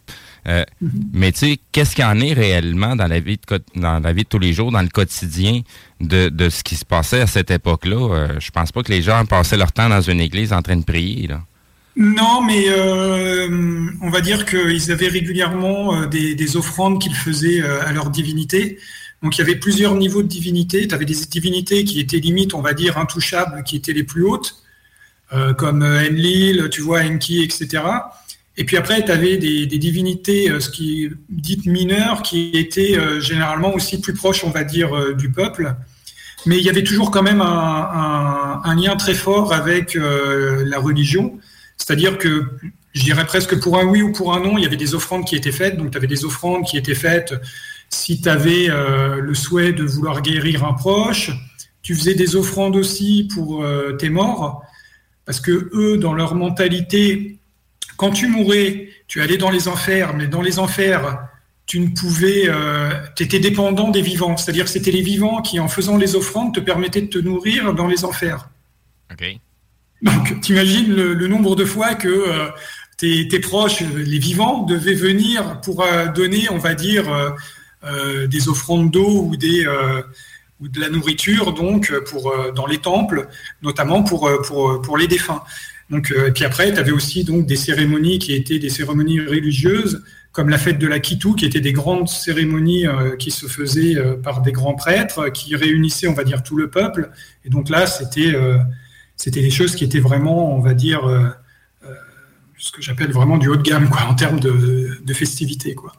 Donc oui, la, la religion était vraiment très ancrée et euh, il faut vraiment que tu imagines qu'ils avaient même des petites statuettes, on va dire, euh, euh, dans leur propre maison pour euh, se protéger euh, du mauvais œil ou, euh, ou pour faire des prières tout simplement euh, à la maison, quoi. Ouais. le, le chat est dans la gorge. Non, j'ai éternué puis essayé de sortir. Je suis désolée. Mais on n'a pas parlé avec tout ça dans mon euh, Naboo. Non, pas encore. Je te laisse aller. Naboo. Ouais. Bah, bah, euh, c'est euh, c'est un personnage qui est assez important, notamment euh, pour les Babyloniens, parce que bah, déjà c'était le, fils du dieu Marduk, qui était lui pour les Babyloniens, c'était le, le top, on va dire, des divinités, c'était le roi des dieux, qui a pris donc la place d'Enlil chez les Sumériens. Et Naboo, donc lui, c'était le dieu de l'écriture et de la sagesse. Et puis ce qu'il faut savoir, c'est que euh, il a pris la place donc de la divinité Nisaba, qui était elle aussi la, divinité, on va dire, sumérienne de l'écriture. Et donc quand les Babyloniens donc sont pris le pouvoir euh, donc euh, vers 1900 et des poussières avant Jésus-Christ, il y a eu un peu, on va dire, ils ont un peu remodelé l'organigramme des, divinités. Et donc Naboo, lui, a pris une place assez importante chez eux. Euh, donc lui, sa ville de prédilection était Borsippa, qui était pas très loin de Babylone. Et donc quand il y avait la fête du Nouvel An, c'est la fête de l'Akitou, on, on- déplaçait généralement la statue de, de qui faisait tout le voyage pour aller rejoindre son père, euh, donc euh, Marduk, à Babylone. Donc oui, c'était vraiment un personnage, on va dire, important pour, pour les Babyloniens. Fort intéressant. Donc, un genre de sage. C'était probablement un sage euh, à qui les gens pouvaient demander euh, conseil. Ah oui, oui, bien sûr. Et puis, et puis, il faut que tu imagines bien que le temple de Naboo, c'était aussi un temple qui était dédié euh, à l'apprentissage de l'écriture et aux scribes. Parce que tu te souviens... Oui, dis-moi, pardon. Non, non, non, continue. Oui, non, c'est juste pour faire une petite parenthèse, c'est-à-dire que, donc, comme vous savez, donc, chaque divinité avait un, un rôle spécifique dans, dans la, dans, dans- la religion, on va dire, ou dans la, la culture mésopotamienne. Et donc, euh, euh, tu as certaines euh, temples qui servaient, par exemple, si tu avais une, divinité comme la, la divinité Bao, qui était donc une divinité de, de, guérison, on sait que dans les temples, on allait se faire guérir ou recevoir des remèdes. Oh, dans, le temple de, dans le temple de Naboo, on allait généralement apprendre, on va dire, l'écriture, où c'était aussi un lieu euh, où étaient stockés, on va dire, des, euh, euh, des textes on pourrait dire, je dirais pas mythologique, parce que pour eux, c'était pas de la mythologie, c'était plutôt, on va dire, des textes religieux. Parce que ça, je sais pas si tu te rappelles, Steve, que j'avais déjà raconté un, une genre de. Je sais pas ce que c'est. Je sais pas. Ton rêve. Ouais, on va dire un rêve, là, mais. Ouais, non, c'est ça. C'est trop spécial. C'est parce que le personnage auquel je fais référence ressemble exactement à ce personnage-là. Et ça me disait qu'il était sumérien. J'avais aucun, aucune connaissance de tout ça euh, quand ça m'est arrivé. Ça fait quand même euh, plusieurs années, là, je dirais début ben, 2010, 11, 12, dans ces coins-là. Euh, pas mal ça, 11, 12, 2011, 2012, quand ça m'est arrivé. Puis ça, il me fait penser vraiment à ça. Puis c'est comme un sage homme en plus. Je le voyais euh, habillé d'une espèce de grande toge de prêtre. Ou, euh, puis là, tu me racontes ça, puis ça me, ça me jette à terre de voir que j'ai rêvé à ce genre de personnage-là, rêvé. J'ai eu pas eu l'impression que c'était un rêve. J'ai l'impression qu'on m'a. On m'a. Poussé des images. Oui, c'est ça. C'est pousser des images où on m'a. Euh, ben, il y, a, aussi, comme je mentionnais, il y a des films où ils ont poussé exactement le même symbole le film me, va me revenir tantôt, mais je l'avais déjà mentionné par rapport à ça, la symbolique que tu veux présenter. Ben oui, justement, parce que dans ce rêve-là, on va dire rêve, là, mais je sais que j'ai fait comme un genre de voyage. Hors, euh, hors corps, je dirais. J'ai fait un, voyage, un vol de nuit, disons. Euh, et euh, cet homme-là me présentait dans un genre de. sous forme de, de comment est-ce que de cristal? non, c'était comme un bijou, là. C'était. Euh, voyons, je ne dirais pas. Un collier? un bracelet? Non plus. Ah, Seigneur, que j'ai ça quand je cherche. Une couronne? Non, arrête, arrête de me en pas plus. Ah, il m'a présenté ça, ce genre de la roue. En fait, euh, pour ce qui est du euh, le disque solaire. Oui. Il m'a remis ça sous forme de, comme un, truc qu'on se met dans le cou, là, après un collier. Là. Une amulette? Oui, disons. Assez grosse. Je dirais à peu près 3 euh, pouces de diamètre. Il m'a remis ça. C'était en or, fabriqué en or. Il m'a remis ça dans les mains, puis c'était cet homme-là, ce, barbu, ce grand barbu-là. C'est pour ça que je fais. Ben voyons donc. Puis aujourd'hui, tu vois, je, je regarde ton, ton dictionnaire, puis tout ce que je vois se retrouve là, dans ça, puis tu me confirmes ce que, qui est cet homme-là en plus. Puis c'est depuis 2011 là, que je, vois ça dans, ma tête.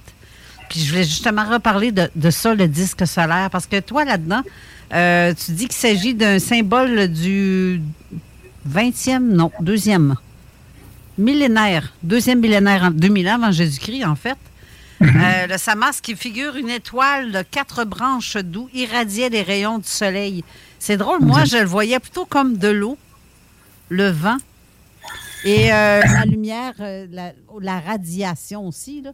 Moi, ça me représentait les éléments de la Terre, de, l'univers. C'est comme ça que je le voyais. Le, disque solaire, non, c'est bien des, euh, rayonnements qui, se dégagent de, ce symbole. D'ailleurs, si je m'abuse, après le, disque solaire est repris. il doit y avoir un dessin à côté oui, à la page. voilà, du disque solaire volant, oui. Euh, où généralement on voit, tu sais, le, dieu Ashur qui, est monté dessus. Ben, on voit le disque solaire ailé aussi. Voilà, c'est ça. C'est ça. Qui était en fin de compte un moyen de locomotion pour euh, le, dieu Ashur. Ben, c'est comme un aigle. Un peu, ben, à peu près. Parce que il y a aussi sur la, la figure 77 où ce qu'on le voit ou ce que ton personnage, un, personnage beaucoup plus grand, on avait déjà mentionné euh, de, de, de, voyons, cette tablette-là, où ce qu'on avait ce dessin-là, où ce qu'on a aussi la même, euh, la même roue solaire. Oui, oui, oui, oui, ça, on retrouve ça. D'ailleurs, les... bah, généralement, tu sais, les, euh, les, dieux comme les rois, on les représentait toujours plus grands que Monsieur Tout le Monde. Oui. C'était une façon aussi de faire voir qu'ils euh, étaient supérieurs à nous. D'ailleurs, ce qui est marrant, c'est que roi, euh, en, en, sumérien, ça se dit lougal. Lougal, c'est composé de deux mots. Lou égal, qui veut dire homme grand. OK. Donc, tout est là, quoi. Non, c'est ça. Donc, il n'y a, rien qui le confirme, puis il n'y a rien qui infirme que ça aurait pu être des géants, par contre. C'est ça. C'est exactement comme tantôt, le Dumba. Oui, c'est ça. Il n'y a, rien qui vient de le contredire, mais il n'y a rien qui le confirme non plus. on reste exactement à peu près non, je dirais même, Non, mais je dirais même, alors pour ce qui est des, euh, des Anuna, euh, ou par exemple même de Gilgamesh, c'est un fait. Ils sont quand même considérés plus grands que la normale. Je veux dire, Gilgamesh, quand il prend sa, sa hache, on, nous dit que la hache a un poids qui est pour un homme euh, traditionnel pratiquement impossible à soulever. Quoi. Donc, ce qui veut dire que le gars, il est quand même beaucoup plus haut, beaucoup plus fort que la moyenne. Un peu comme Hercule. Si tu regardes Hercule dans la, mythologie grecque, on te fait comprendre que c'est un homme qui est quand même, c'est un surhomme. Il est beaucoup plus grand, plus fort que nous. C'est ça. Je l'ai mentionné tard pour le, marteau. Et Ouais, c'est ça. Le marteau, la hache, c'est pas mal similaire comme, euh, comme outil là. Oui, oui, c'est pareil. C'est encore là exactement la même caractéristique. Il n'y a pas un homme qui peut la soulever, mais euh, Thor, lui, est capable de la soulever. Ou sinon, le fameux mm. trident qui revient très souvent aussi. Mm. Poséidon. Fait que même si c'est une mythologie grecque, ils vont pas chercher ça bien ben loin non plus. là. Mais sauf qu'à l'époque, c'était quoi les érudits? Euh, les, gens bien informés, puis c'était toujours pour euh, amener l'histoire d'une certaine façon aux gens euh, transformés avec euh, la société du goût du jour, non? Qui, qui, mène le bal. Oui, c'est un peu ça, oui. c'est un peu ça. Mais c'est vrai que les, tu te rends compte que les religions ont, évolué avec le temps, que ce soit des, chez les Sumériens, puis après chez les Papésémites, par exemple, les Acadiens, les Babyloniens, ou même les, Hébreux un peu plus tard. Mais euh, c'est vrai que tout, évolue finalement avec. Euh, et puis après, comme tu dis toi, c'est parti chez les Grecs, etc. Et on, se rend compte que c'est des histoires qui se sont transmises oralement, puis par écrit. Et puis au fur et à mesure, elles ont tendance à changer un petit peu, puis encore un peu plus. Puis des fois, ça fait, des, ça fait un peu des grands écarts aussi. Quoi. Oui, c'est ça. Mais au, bout de la ligne, ça donne l'impression beaucoup que l'histoire, euh, finalement, même s'il semble se passer ailleurs, ça donne l'impression que ça s'est passé aussi en Amérique. Là. C'est pas comme euh, parce que on, on, prend des traditions euh, plus autochtones, la symbologie, un, peu comme ce qu'on mentionnait tout à l'heure, la swastika, qui est un, vieux symbole repris par plusieurs civilisations. Fait que tu sais. surprise, moi, quand j'ai vu ça. Oui, mais c'est ça. Ça veut pas dire pas en tout ce que les gens pensent. Là. C'est, c'est, c'est, le galvaudé avec euh, euh, ce qui s'est passé à la Deuxième Guerre mondiale avec ben le nazisme et compagnie. Mais il faut que vous compreniez au bout de la ligne qu'une symbolique qui représente l'humanité, quand elle est diabolisée, ben, ça nous enlève un symbole qui nous représente, qui peut nous réunir. C'est, c'est une question psychologique au bout de la ligne. Là, là il est tellement diabolisé que quelqu'un arriverait... J'ai, j'ai vu passer des manifestations des gens qui se sont désistés à des manifestations parce que des Autochtones traditionnels allaient être là avec leurs costumes. Puis sur les costumes, on voit des croix gammées. Puis juste à cause qu'ils sont ancrés dans l'idée de la Deuxième Guerre mondiale que la croix gammée représente le nazisme, ben, ils ne se sont pas présentés à la manifestation. Pour ces raisons-là. Là. C'est ça, les gens pensent euh, le côté négatif de la croix gammée. C'est comme à l'inverse. Tu arrives avec une fleur de lys en, en, en, en Europe. C'est pas toujours bien vu, la royauté française à l'époque. là. Ben, oui, tu as raison. Tu, tu, tu, tu, confirmes en fin de compte le fait que certains symboles sont dénaturés, alors euh, volontairement ou involontairement dans, par des personnes ou, dans le temps. On peut prendre un exemple concret. Regarde, si tu prends euh, euh, dans des auteurs, on va dire, modernes, qui parlent des fois de, traduction, euh, qui, le font soi-disant par eux-mêmes, ils ont tendance à dire que Enlil était le méchant et Enki était le bon. Dans, la, réalité des, des, textes mésopotamiens, c'est beaucoup plus complexe que ça. Euh, et on retrouve d'ailleurs cette complexité dans l'Ancien Testament avec euh, Yahvé. Avec Yahvé.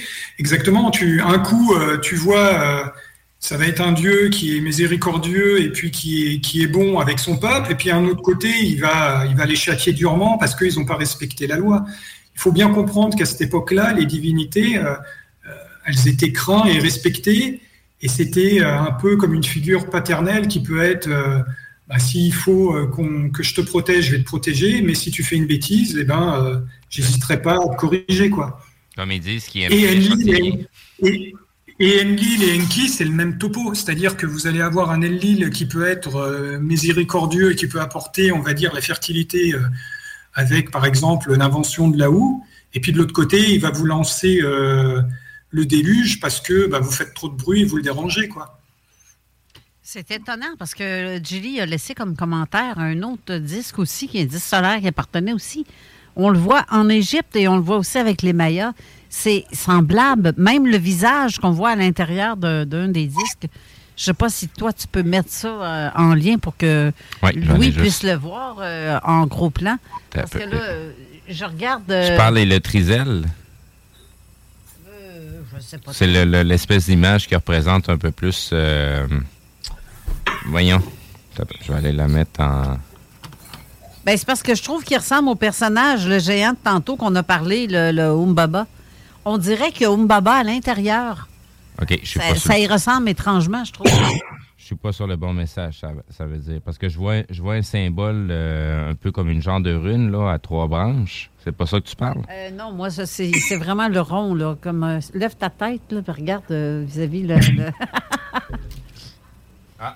je vois pas, pas en tout ce commentaire-là. Ah, ben c'est bizarre, ça. Parce que ça ressemble étrangement à Boba. On voit à l'intérieur, mais dans un disque euh, qui, semble c'est visiblement Maya ou quelque chose comme ça.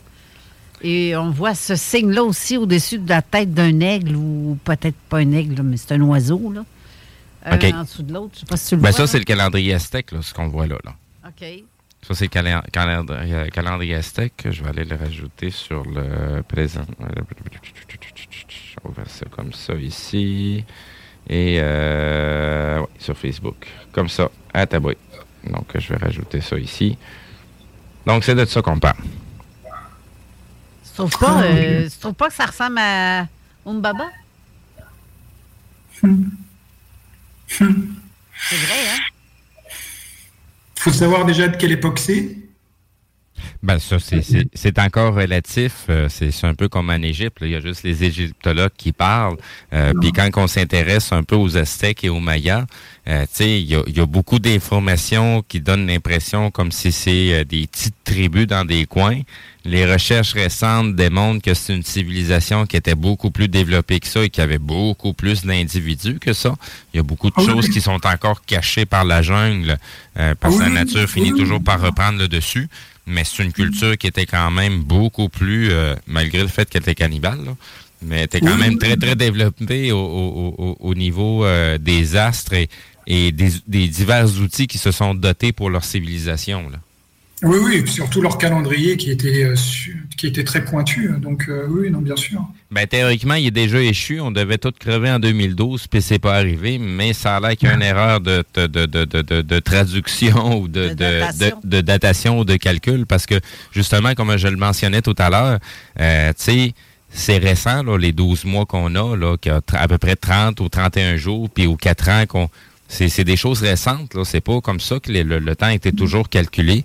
Puis il y a bien des choses qui nous étaient présentées d'une certaine façon à cette époque-là. Peut-être il raisonnait peut-être en termes de cycle aussi. Hein. Oui, c'est ça. je ne suis, pas spécialiste de la culture maya, mais peut-être qu'il raisonnait en termes de cycle et que pour eux, euh, comme tu dis toi, 2012, c'était peut-être la fin d'un cycle, quelque chose de nouveau pour ben euh, leur calendrier. Ben, ça, servait, ben ça servait probablement le, calendrier de quelqu'un d'autre, autre que celle de, de, de ceux-là des Aztèques, parce que tout est calculé comme étant un cycle qui revient. Donc, il n'y a pas vraiment de fin, puis il n'y a pas vraiment de début. La seule chose qu'on a, c'est le temps qui passe, puis qui permet de, faire des moissons. Euh, ça gère un peu la, la, la, société, à quel moment qu'on fait des enfants, à quel moment qu'on, qu'on, tu sais, les moments de noirceur. Tu sais, fait que, puis il y, a beaucoup de choses aussi qui sont toujours représentées par rapport à ce qu'on voit dans notre ciel. Il y, y, a, y, a des choses, des symbologiques qui reviennent, peu importe la civilisation mais on parle toujours exactement des mêmes astres. Moi, c'est moi c'est ça qui est un petit peu qui, qui me fait euh, capoter, qui me, qui me sidère, c'est que c'est la symbologie que malgré qu'on on, change de civilisation et que théoriquement, il n'est pas supposé d'avoir de lien euh, ni de temps, ni de lien physique d'endroit où ce que ça se trouve, ils ont quand même la même symbolique qui est ramenée. Tout à fait. Oui, oui, bah les, euh, oui, les observations, de toute façon, les observations qu'il faisait, que ce soit euh, d'un pays ou un autre, les, les as, c'est toujours les mêmes. Donc, je pense qu'il devait y avoir sûrement des corrélations qui se faisaient à ce niveau-là. Je fais une petite parenthèse parce que tu parlais tout à l'heure de, de temps qui passe ça me fait, ça m'a fait penser. les gens, ils ont du mal à comprendre aussi ce, concept. Tu savais que les Mésopotamiens, pour eux, le passé, c'est ce qui était devant eux. Et le futur, c'est ce qui était derrière. Parce que le passé, comme ils l'avaient, ils le connaissaient, ils pouvaient le voir. Alors que le futur, comme on ne le savait pas, ça se trouvait derrière. Ah, c'est l'inverse, c'est dommage spécial comme mentalité. Tu te rends compte? C'est une, tu vois la conception un peu du monde qu'ils avaient, donc c'est il faut vraiment se remettre dans le contexte à chaque fois. Et, euh, Parce qu'il y, a des choses, euh, tu sais, il n'y a, pas de mention nécessairement sur ce que je vais, je vais apporter aujourd'hui.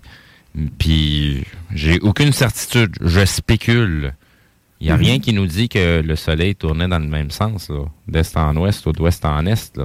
C'est déjà, il y avait une différence de, de, point de vue entre le, le passé et le présent de comment que le concept était amené, est-ce qu'il y avait d'autres choses aussi qui étaient différentes? Tu sais, notre, monde, notre monde, notre nature, de la façon qu'elle fonctionne, dans, notre monde d'aujourd'hui, on n'a pas encore assez de recul pour avoir vu passer tous les cycles de, l'endroit d'où ce qu'on est. Là. Puis, disons, que pour les observations des Babyloniens euh, qui sont très bien documentées, on sait que le ciel qu'ils voyaient eux à cette époque-là, à peu de choses près, c'est ce qu'on voyait nous, euh, c'est ce qu'on voit nous aujourd'hui, quoi. Ouais, c'est ça. si, toi après tu parles de, de, millions d'années en arrière, etc. Là, on, entre dans un concept qui, sort, on va dire, de, la Mésopotamie. Donc, je euh, là, je pourrais pas te répondre. Non, c'est ça. Ben, c'est en tout cas, c'est pour le, recul qu'il y a et euh, les, les choses qui étaient importantes de l'époque et combien de choses qui n'ont pas changé à travers le temps mais par contre, ça représente la Mésopotamie, c'est quoi? C'est il y a 4000, 6000 ans en arrière avant. Oui, c'est ça. Donc, donc euh, il y a 6000 ans, puis on est rendu aujourd'hui en 2023. Et quand on prend les, concepts, mettons, de, la physique, les concepts de plein de choses, de l'endroit où on habite, que ben, le système solaire est en train de voyager à travers euh, notre, notre univers et compagnie. Comment ça se fait que ça fait aussi longtemps qu'on décrit encore les mêmes putains d'étoiles, puis qu'on n'a pas changé encore de ciel? C'est quoi le problème? C'est quoi qui marche pas? C'est quoi que je comprends pas? Ou c'est moi qui est attardé mental, qui arrive pas à comprendre qu'on est sur un globe? Ah ou qu'il euh, y a des concepts qui marchent pas dans ce qu'on nous sort comme, comme truc? Parce que si à cette époque-là, il y a 6000 ans en arrière, il y avait exactement le même ciel qu'on a aujourd'hui en 2023, ben, il est où le déplacement du système solaire? Sur ce, euh, mon cher attardé. on va à pause. Mon cher attardé mental, on va aller à la pause pour une dernière portion de l'émission. Donc, restez là. Sit out. Uh-huh. 96.9 CJMD, la seule station en direct de Lévis. Avertissement. Cette émission a pour but de porter l'auditoire à réflexion. C'est pourquoi la direction de la station souhaite vous rappeler que chaque affirmation mérite réflexion. Il ne faut rien prendre comme vérité simplement parce que c'est dit, car tout ceci demeure des théories ou la perception de chacun. Nous vous recommandons de garder un esprit critique et sceptique sur ce que vous entendez ici comme ailleurs. Bonne écoute, bonne réflexion. Bienvenue dans la zone.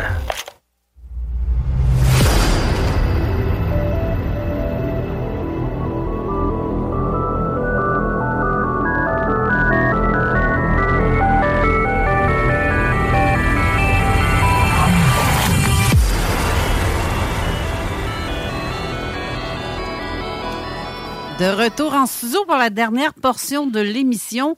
Euh, on a eu une question, en fait, Louis, sur euh, le chat de, Zone Parallèle sur la page Facebook. Euh, j'ai quelqu'un qui mentionne la porte, des portes dimensionnelles, les intraterrestres et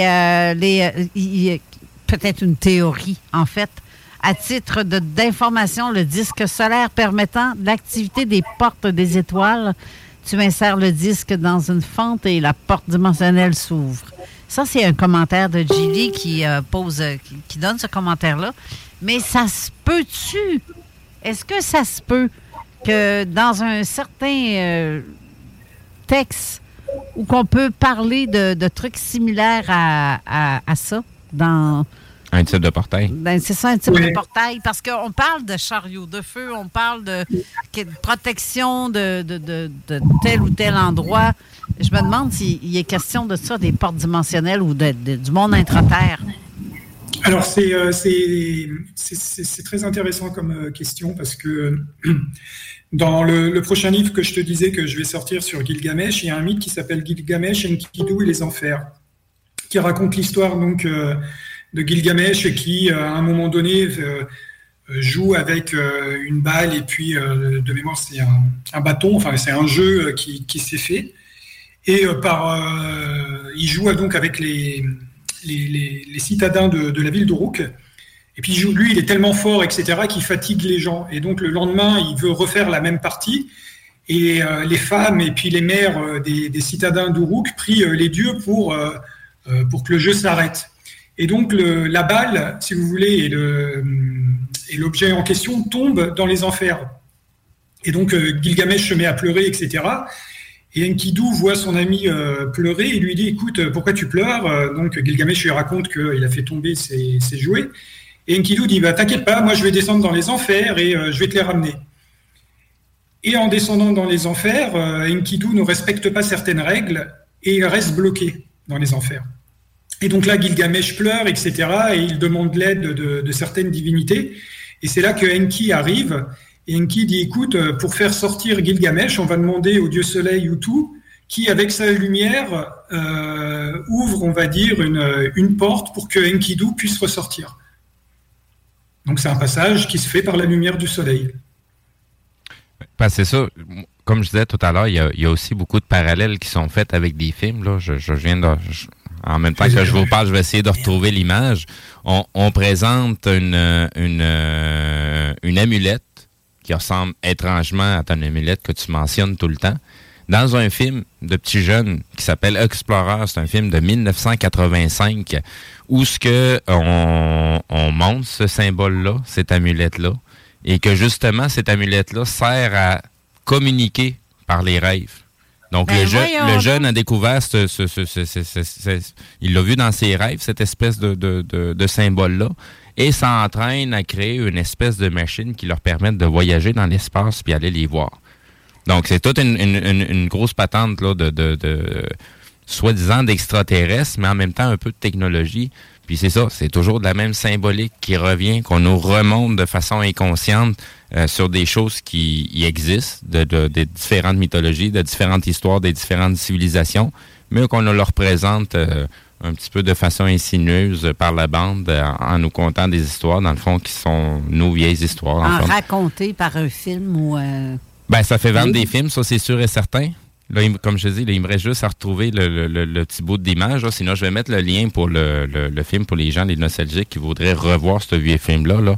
Très intéressant. là. C'est de l'époque de 1985. J'étais tout jeune quand Comment j'ai... ça s'appelle? Explorer Eh de ben. 1985. Ben voyons donc. Ça te dit- Est-ce que ça te dit quelque chose, ça, Louis? Le, le titre me dit quelque chose, mais le film, honnêtement, je ne me rappelle pas trop du scénario. Faudrait, faudrait que je regarde. Si je vois peut-être l'image, tu sais, du. euh, Ouais, c'est ça. Ben, c'est, c'est ça. on- avec la, la- la merveilleuse technologie d'aujourd'hui, on est capable de faire bien des choses. Fait que je vais aller juste rechercher l'image parce que depuis tantôt que j'arrête pas de fouiller pour essayer de le trouver. Et puis, euh, je sais pas si ça va te rappeler euh, des, des- des- des vieux souvenirs, comme on dit. Euh, ajouter. Bon, euh, comme ça ici. Mais c'est- ah oui, ok, ouais, ouais, oui, oui, oui, oui, ok. Euh, je vois ce que c'est. Il y avait le petit scien- scientifique qui lui créait Oui, une oui, espèce oui. de sphère et puis euh, c'est ça, tout venait d'un des, d'un des trois jeunes qui avait eu le rêve justement de- de- du fameux symbole qui allait au centre de, de- l'appareil puis c'est ça qui permettait de communiquer par les rêves et ainsi de suite. Puis ils ont reçu dans le fond un peu les plans pour être capable de, voyager, de, de pouvoir les retrouver. Puis euh, Ouais. C'est ça. Puis t'as, t'as des personnages quand même assez, euh, assez débiles là. Euh, je vais aller juste rechanger. euh, C'est spécial, ça. ça. en plus, on voit un vieux, vieil ordinateur. Pour moi, Oui, oui, oui, ben c'est de l'époque de 85. Ouais, là. c'est Fait est, on est en, 86, ouais, c'est ça, on est encore avec, ah, même pas, Ouais, même pas, c'est 2,86. encore les, les- les- les Texas, Texas Instruments avec des écrans cathodiques, Ben avec oui. un, un, un, un verre monochrome. Eh là. oui, écran vert, tu tapes, puis un petit carré qui allume. Là, comme... Eh, exactement, exactement. Fait que c'est tout des trucs de- de- de- d'une vieille époque, mais c'est quand même Hey, l'idéologie qui est, qui, euh, qui est poussée. Ben, regarde, il y a encore du monde Non. nostalgique qui sont là-dessus, puis il y a des choses que tu réussis à faire avec ces appareils-là que tu n'es pas capable de faire aujourd'hui parce qu'ils sont trop rapides. Mais tu dis ça, vieille époque. Colin, on n'est pas si vieux que ça. Non, dit de la Mésopotamie. Ça, c'est vieille époque. Oui, mais- il y a 20, 30 ans, c'est Mais, pas si mais vieux au, que bout, ça. au bout de la ligne, c'est c'est ça que j'essaie de faire comprendre un peu l'idéo- l'idéologie qui est présentée, que finalement le passé est devant nous, puis le- c'est le futur qui est derrière. Mais on fait juste nous remontrer des choses qu'on nous a déjà montrées à une certaine époque. Fait qu'on ouais, peut-être qu'on tourne en rond finalement. Euh, Non, mais ce qui est drôle, c'est que tu as des textes comme ça où, par exemple, les, euh, ce qu'on appelle les, les cylindres de, Gudea, ça raconte l'histoire du gouverneur Gudea de, la ville de Guirsou, qui euh, reçoit un rêve donc de Ningirsu, qui était la divinité locale, pour euh, justement euh, la construction de son temple. Donc, tu, on se rend compte que tu vois les dieux communiquaient aussi avec euh, avec les hommes par, le biais des rêves pour faire euh, des projets euh, plus ou moins importants. Non, c'est ça, c'est ça. Ça, donne l'impression dans la description de ce que de ce que ça fait, ça donne l'impression que c'est des, des, des, technologies qu'on a aujourd'hui. Des, des, des trucs dans le fond qui viennent du passé. Que est-ce que c'est possible que finalement ces technologies-là étaient déjà existantes à une certaine époque, que Bah, disons, le problème, tu sais, c'est toujours le, le, le problème, c'est que les, euh, les Mésopotamiens, ils sont pas très euh, pas très descriptifs à chaque fois de, de ce qu'ils voient. Par exemple, si je te raconte l'histoire de le vol de, Léana euh, par Inanna. Donc Inanna, c'était euh, Ishtar aussi Oui, en, en acadien, tu vois. Et euh, Léana, ça veut dire la maison du ciel. Mais c'était aussi euh, le temple euh, du, dieu An, qui était le dieu du ciel, dans, euh, la ville d'Uruk. Et ce mythe raconte comment Inanna a volé au dieu An, donc Léana, qui était dans le ciel. Et elle l'a fait descendre donc sur terre, dans sa ville à elle, de, de prédilection. Mais il n'y a aucune description, si tu veux, de, de Léana, de cette demeure du ciel. Donc, c'est ça qui est étonnant, quoi. Je veux dire, c'est même par exemple quand ils te disent que euh, la déesse Inanna vole dans le ciel en chevauchant les mets, ils nous, ils nous décrivent jamais les, euh, si tu veux, les mets en question, quoi. non, c'est ça. Ça pourrait, être, ça pourrait être l'étoile polaire, euh, puis Oui, ça pourrait être n'importe quoi. Ou alors, est-ce que ça sous-entend que le lecteur de l'époque, ben, il savait, il avait l'image de, de- il comprenait tout de suite à quoi il faisait référence, et donc il n'y avait pas besoin de décrire. Mais pour nous, et qui avons euh, pratiquement 4000 ans de, retard, euh, on, a beaucoup de mal à comprendre euh, exactement ce que ça voulait représenter, quoi. Non, c'est ça, c'est ça. Au bout de la ligne, ça rend plausible plein, plein de théories aussi, que, comme, comme on disait tout à l'heure, il n'y a rien qui le confirme, il n'y a rien non plus qui, qui, vient le contredire. Mais c'est- c'est- vraiment d'essayer de se mettre à la place d'eux.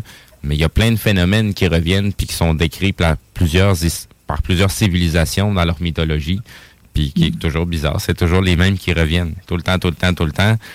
Pas, tu sais, comme je disais tantôt, tout est basé vraiment sur ce qu'on voit au niveau du ciel. Puis c'est beaucoup plus important. Ça me permet aussi de revenir sur ce que je parlais tout à l'heure par rapport au. Ça fait tellement longtemps qu'on décrit le ciel de la même façon que c'est à se poser la question jusqu'à quel point c'est vrai qu'on est dans un système solaire qui voyage dans un, univers. Qu'est-ce que les, les- les- en Mésopotamie, on a mentionné de plus de la planète dans laquelle on vit? Est-ce qu'on nous le mentionne de la même façon qu'on nous le décrit aujourd'hui? Je, je sais que je je veux pas t'amener non plus sur un terrain glissant, là, mais qu'est-ce que, au, au niveau des tablettes, était mentionné sur l'endroit où ce qu'on habite? C'est no- notre univers à nous, là, ce que représente notre Terre. là. Tu veux dire la conception euh, du monde comme ils la voyaient eux, Oui, c'est ça? Oui, exactement. Parce que, tu sais, si je m'en vais du côté des Égyptiens, euh, on est décrit la Voie lactée un peu comme on l'a décrit dans, dans, dans la Bible, avec des couches qui se superposent et euh, des séparations par des eaux euh, à laquelle euh, ben, c'est accessible à certains dieux, mais c'est pas accessible à la totalité des mortels. Et puis ce qu'on nous décrit, ce qu'on nous décrit, c'est pas vraiment ce qu'on connaît théoriquement aujourd'hui ou ce qu'on semble connaître aujourd'hui. Oui, oui, non, mais tu as raison. C'était le monde était divisé par strates, c'est ce que je te disais. Tu avais les strates les plus basses qui étaient les enfers, l'absous. Mhm. Après, tu avais le monde des hommes, et puis après, tu avais euh, euh, le ciel tel qu'on le voit nous, et puis après, au-dessus, tu avais les cieux qui appartenaient, on va dire, aux divinités, où habitaient les divinités. Donc, il y avait plusieurs strates, et entre, et entre ces différentes strates du ciel et des cieux, tu avais euh, les constellations et, et, on va dire, les astres qui se déplaçaient. C'est ça. Donc, donc mhm. au, bout de la ligne, est-ce que c'est encore plausible de dire euh, on est dans un univers, dans un, dans un globe, ou on est dans, dans, quelque chose de totalement différent que peut-être au bout de la ligne, on n'a même pas encore la foutue compréhension de savoir où ce qu'on est? Bah, qu'on est sur un globe, ça oui, c'est prouvé. Euh, je veux dire, on ne peut pas remettre en cause non plus euh, toutes, toutes, nos découvertes qui sont prouvées et certifiées. Maintenant, que l'univers, comme tu disais toi tout à l'heure, il s'éloigne, oui, ça, c'est prouvé aussi qu'on les les, euh, on va dire les étoiles, enfin les, galaxies ont tendance à, s'éloigner les unes des autres, mais euh, les distances, il faut pas oublier que les distances sont tellement énormes que pour nous, euh, ce qu'on voit à l'heure d'aujourd'hui, c'est pas, on va dire, à, l'échelle humaine, à l'échelle humaine, c'est ridicule. Quoi. Je veux dire, on peut pas non plus se dire que on, comprend l'univers tel qu'il tel qu'il devrait être. Il y a peut-être aussi des niveaux de perception qu'on n'a pas, quoi. Non, ça c'est une évidence parce qu'il y a toute une portion à laquelle on, ne mentionne pas, tout le côté euh, spirituel qu'on parle souvent aujourd'hui, mais que qu'est-ce qu'on a comme référence euh, à, une certaine époque, parce que toute la, toute la spiritualité qu'on a, chakra et compagnie, là, c'est surtout de ça que, que, que, je veux euh, mentionner de ce côté-là. Toutes ces choses-là sont, sont parlées aussi par différentes civilisations, puis on a, on en a très peu du côté euh, de, la, Mésopotamie. Je ne sais pas si on parle des chakras quelque part dans les, dans les tablettes, euh, vu que leur optique à eux autres était plus de laisser des traces sur les différents euh, épopées ou les différentes choses courantes de la vie de tous les jours. Mais au niveau religieux ou le développement du corps humain, il n'y avait pas beaucoup de choses qui ont été mentionnées si on compare, mettons, à d'autres civilisations. Bah, disons que eux, oui, de toute façon, euh, laisser une trace dans l'histoire, c'était quelque chose de fondamental pour eux.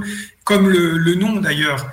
Euh, le nom, quand tu recevais un nom, le nom, ça qualifiait ton essence et euh, on va dire, ça préparait aussi ton destin. Les, Mésopotamiens, ils croyaient beaucoup au destin. D'ailleurs, les Enlil, ou par exemple même Enki, pouvaient avoir dans ses mains la tablette des destins. Tu vois, donc tout ça, c'était eux, ils pensaient vraiment que tout était écrit, quoi. Et qui écrivait cela, c'était les dieux. Ton destin, en fin de compte, dépendait de, de, leur bon vouloir. Donc, c'est un, peu comme les. Il y avait accès aux. Comment qu'on appelle ça Les, les euh, patentes akashiques, là. Les mémoires akashiques. mémoires akashiques. Donc, ça fait une référence un peu à ce, ce que, ce, ce que Enlil portait, c'était plus par rapport aux, aux, euh, euh, mémoires akashiques. Possible. Je ne suis pas expert des, des, mémoires akashiques honnêtement, mais ce que je peux te dire, c'est que dans ces fameuses tablettes du destin, par exemple, euh, l'entité qui disposait de cette tablette pouvait contrôler, on va dire, euh, ce qu'il voulait. quoi. D'ailleurs, dans le mythe euh, d'Anzu, quand Anzu vole la tablette des destins à Enlil, euh, il n'y en a pas beaucoup qui peuvent faire face, on va dire, à, à Anzu. C'est d'ailleurs le seul qui, qui, lui fait face, c'est Ninurta, qui est, on va dire, le champion des dieux qui réussira à le, à, le battre, mais euh, très difficilement. Quoi. On va dire, euh, cet artefact te permettait d'avoir vraiment la suprématie sur les autres. Quoi. ça, me fait penser à un projet genre qui s'appelle Looking Glass, qui est quelque chose de militaire et euh, aussi dans les sphères un peu plus complotistes. Là mais qui rappelle euh, pas mal, euh, comme un peu les tablettes de destin. Là, que dans le fond, c'est un moyen de permettre de savoir qu'est-ce qui allait se passer d'avance. C'est ça, ouais. oui. Oui, les, dieux, eux, ils, savaient euh, pertinemment quel destin ils allaient te, te, fixer. Et à partir de là, toi, tu faisais que suivre la route qui était tracée. C'est ça, donc. Sinon, ils, ils se donnaient l'autorité de pouvoir la modifier, finalement. Oui, d'ailleurs, c'est généralement euh, très. euh, c'est souvent que dans les tablettes, tu vois, euh, toi, ils disent par exemple Enlil, toi qui personne ne peut changer les ordres que tu, tu énonces. Ça sous-entend bien que la divinité, c'est elle qui maîtrise, on va dire, ton destin, ton futur, etc. Tabarouette, c'est c'est vrai que ça fait mémoire à cacher quand tabarouette. Ben oui, mais c'est pour ça, c'est pour ça que je, je- je le mentionne. Ça aussi, encore, c'est des trucs qui ont été remis dans des films, là. Euh, surtout, surtout avec le- le- le- le- la tablette du destin dans un autre film. euh, C'est c'est un livre qui est utilisé pour voir un peu la trajectoire des humains. Puis euh, il y a quand même un Dieu qui dicte le chemin qu'il est supposé d'avoir. Puis si l'être se- s'écarte du chemin qu'il est supposé d'avoir, ben il y a des agents qui vont se présenter pour le remettre sur le droit chemin. Ben, Bah, voyons donc, c'est vrai que ça fait. euh, Ben, c'est un scénario de film, mais le- le- le- ça n'a pas été inventé pour le film. C'est quelque chose qui vient encore de notre passé, des mythologies, qu'on fait juste nous remettre au goût du jour pour nous le présenter en film. Mais il y a beaucoup de choses qu'on connaît déjà, mais c'est juste qu'on n'a pas le bon vocabulaire associé ou les bonnes images associées à ce qu'il y a là. Mais, Exact, exact, exact. Et D'ailleurs, le- pour en revenir donc sur, si tu veux creuser après, je te dis le, euh, la tablette des destins, il faut vraiment, euh, faut vraiment lire le, mythe euh, d'Anzu que j'avais traduit notamment dans mon livre euh, Ninurta, euh, un- une divinité mésopotamienne, tu sais. Là, euh, tu, tu te rendras compte vraiment du, du pouvoir de, de- de cette tablette et du rôle qu'elle permettait à son détenteur. quoi. C'est assez impressionnant. Vraiment. Hey, c'est déjà la fin de l'émission. Mon Oui. Dieu, ça a passé vite quand même, deux heures euh, rapides.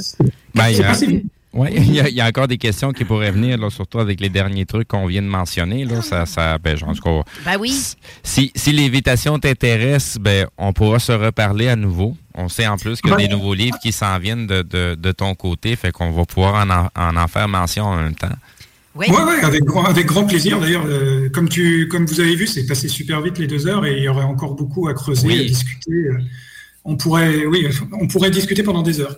Là, j'ai mis les liens en commentaire euh, de votre page euh, YouTube.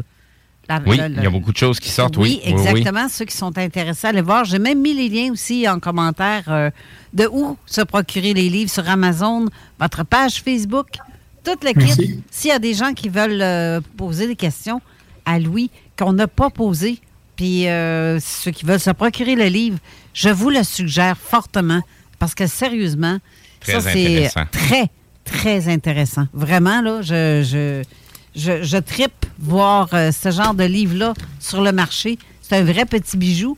Puis je, vous le suggère fortement. Parce que sinon, on a des vieux trucs comme ça, là, le berceau de la civilisation avec... euh, tu sais, il y a quand même des informations intéressantes, mais il y a des choses qui, qui doivent se mettre euh, à jour avec euh, ce que Louis Galador nous fait avec traduction. Fait que c'est ça qui est le fun de faire le comparatif entre les deux. Mais sinon, on a aussi des images euh, à travers là, qui nous permettent de, de- de comprendre un peu mieux. Oui, tout à fait. Merci infiniment, Louis. Ce fut très agréable et Oui. très euh, surprenant Instructif. aussi. Très instructif, tu dis, toi. et euh, très intéressant parce que j'en apprends, puis on fait encore des 1 plus 1 dans notre tête. Oui. Je ne sais pas si on se crée nos histoires avec ce que tu nous dis, mais en tout cas, ça me plaît. Ça me plaît de penser que ça peut être ci ou ça peut être ça. Mais ça correspond à, à, tu sais, avec qu'est-ce qu'on fait comme Comme je dis souvent, on est dans un monde qui est pas mal plus magique qu'on peut le prétendre. Et- Ouais. E- Exactement, Steve. Exactement. C'est d'ailleurs le, à chaque fois le but de, de mes ouvrages ou de, de ce dictionnaire, c'est vraiment de, de- de donner au lecteur, si tu veux, les, euh, euh, comment on pourrait dire, les informations les plus pertinentes et les plus précises telles qu'elles étaient à l'époque, de manière à ce qu'ensuite le lecteur se fasse sa propre analyse Oui. euh, ou de son ressenti, mais au moins qu'il part avec des bases qui sont, on va dire, véridiques, ou du moins les plus proches possibles. Exact, exact. Voilà. Ben, ça fait plus tout. facile à vérifier finalement si nos dires euh, ont une certaine cohérence parce qu'il va y avoir une, une répercussion dans, dans, dans plusieurs autres civilisations. Fait qu'il y a quand même moyen de confirmer si ce qu'on analyse va, va dans le bon sens ou pas. Exactement. Ouais. Exactement. Merci encore une fois, Louis Galador. On se reprend certainement. Parce que oui, j'ai hâte de voir euh, la suite, moi aussi. C'est euh, de l'autre livre surtout. Oui. Que je serais curieuse de voir euh, le contenu de ce qui va en être. euh, excusez. Avec grand plaisir. Euh, Avec grand plaisir. Merci. Merci, Steve. Encore Merci. une fois. Merci aux de- de, auditeurs. de- de tes brillantes questions. Tu m'épates. à chaque fois, tu m'épates. J'ai euh, travaillé très, très fort pour mes questions. en Oui, fait, ça, fait longtemps que je suis tombé sur ces sujets-là puis que je m'y intéresse. Fait que Ouais. là, j'en suis rendu à faire des corrélations avec euh, d'autres sujets. Exact. Fait que c'est là que ça devient intéressant de jaser avec des gens comme Louis Galador parce que ça permet de mettre les choses à, à- à leur juste. Mais oui, tout à fait. Donc, restez là pour l'émission de la zone insolite qui s'en vient avec Jeff Benoît. Eh oui, si vous avez des questions, si vous avez des commentaires, des, vous racontez votre témoignage, c'est le temps. Vous nous le dites, on va vous envoyer le lien StreamYard pour participer à l'émission ou vous appelez au 418-903-5969 pour parler à Jeff tantôt dans quelques instants. Merci encore une fois, Louis. Et je vous souhaite à tous bonne semaine. Nous, on reste en studio pour la deuxième portion d'émission. Yes. Et euh, ben, merci, Louis, encore une fois. Et euh, on se dit Merci à la prochaine. Merci. Merci. Donc, Au revoir. Bonne semaine à tous. Bonne bye semaine. bye. La radio des formateurs. CJMD. Mom deserves the best, and there's no better place to shop for Mother's Day than Whole Foods Market. They're your destination for unbeatable savings, from premium gifts to show-stopping flowers and irresistible desserts. Start by saving 33% with Prime on all body care and candles. Then get a 15-stem bunch of tulips for just $9.99 each with Prime. Round out Mom's menu with festive rosé, irresistible berry chantilly cake, and more special treats. Come celebrate Mother's Day at Whole Foods Market. Hey, it's Danny Pellegrino from Everything Iconic. Ready to upgrade your style game without blowing your budget? Check out Quince. They've got all the good stuff shirts and polos, activewear, and fine leather goods, all at 50 to 80% less than other high end brands. And the best part? They're all about safe, ethical, and responsible manufacturing. Get that luxury vibe without the luxury price tag. Hit up quince.com slash upgrade for free shipping and 365 day returns on your next order. That's quince.com slash upgrade.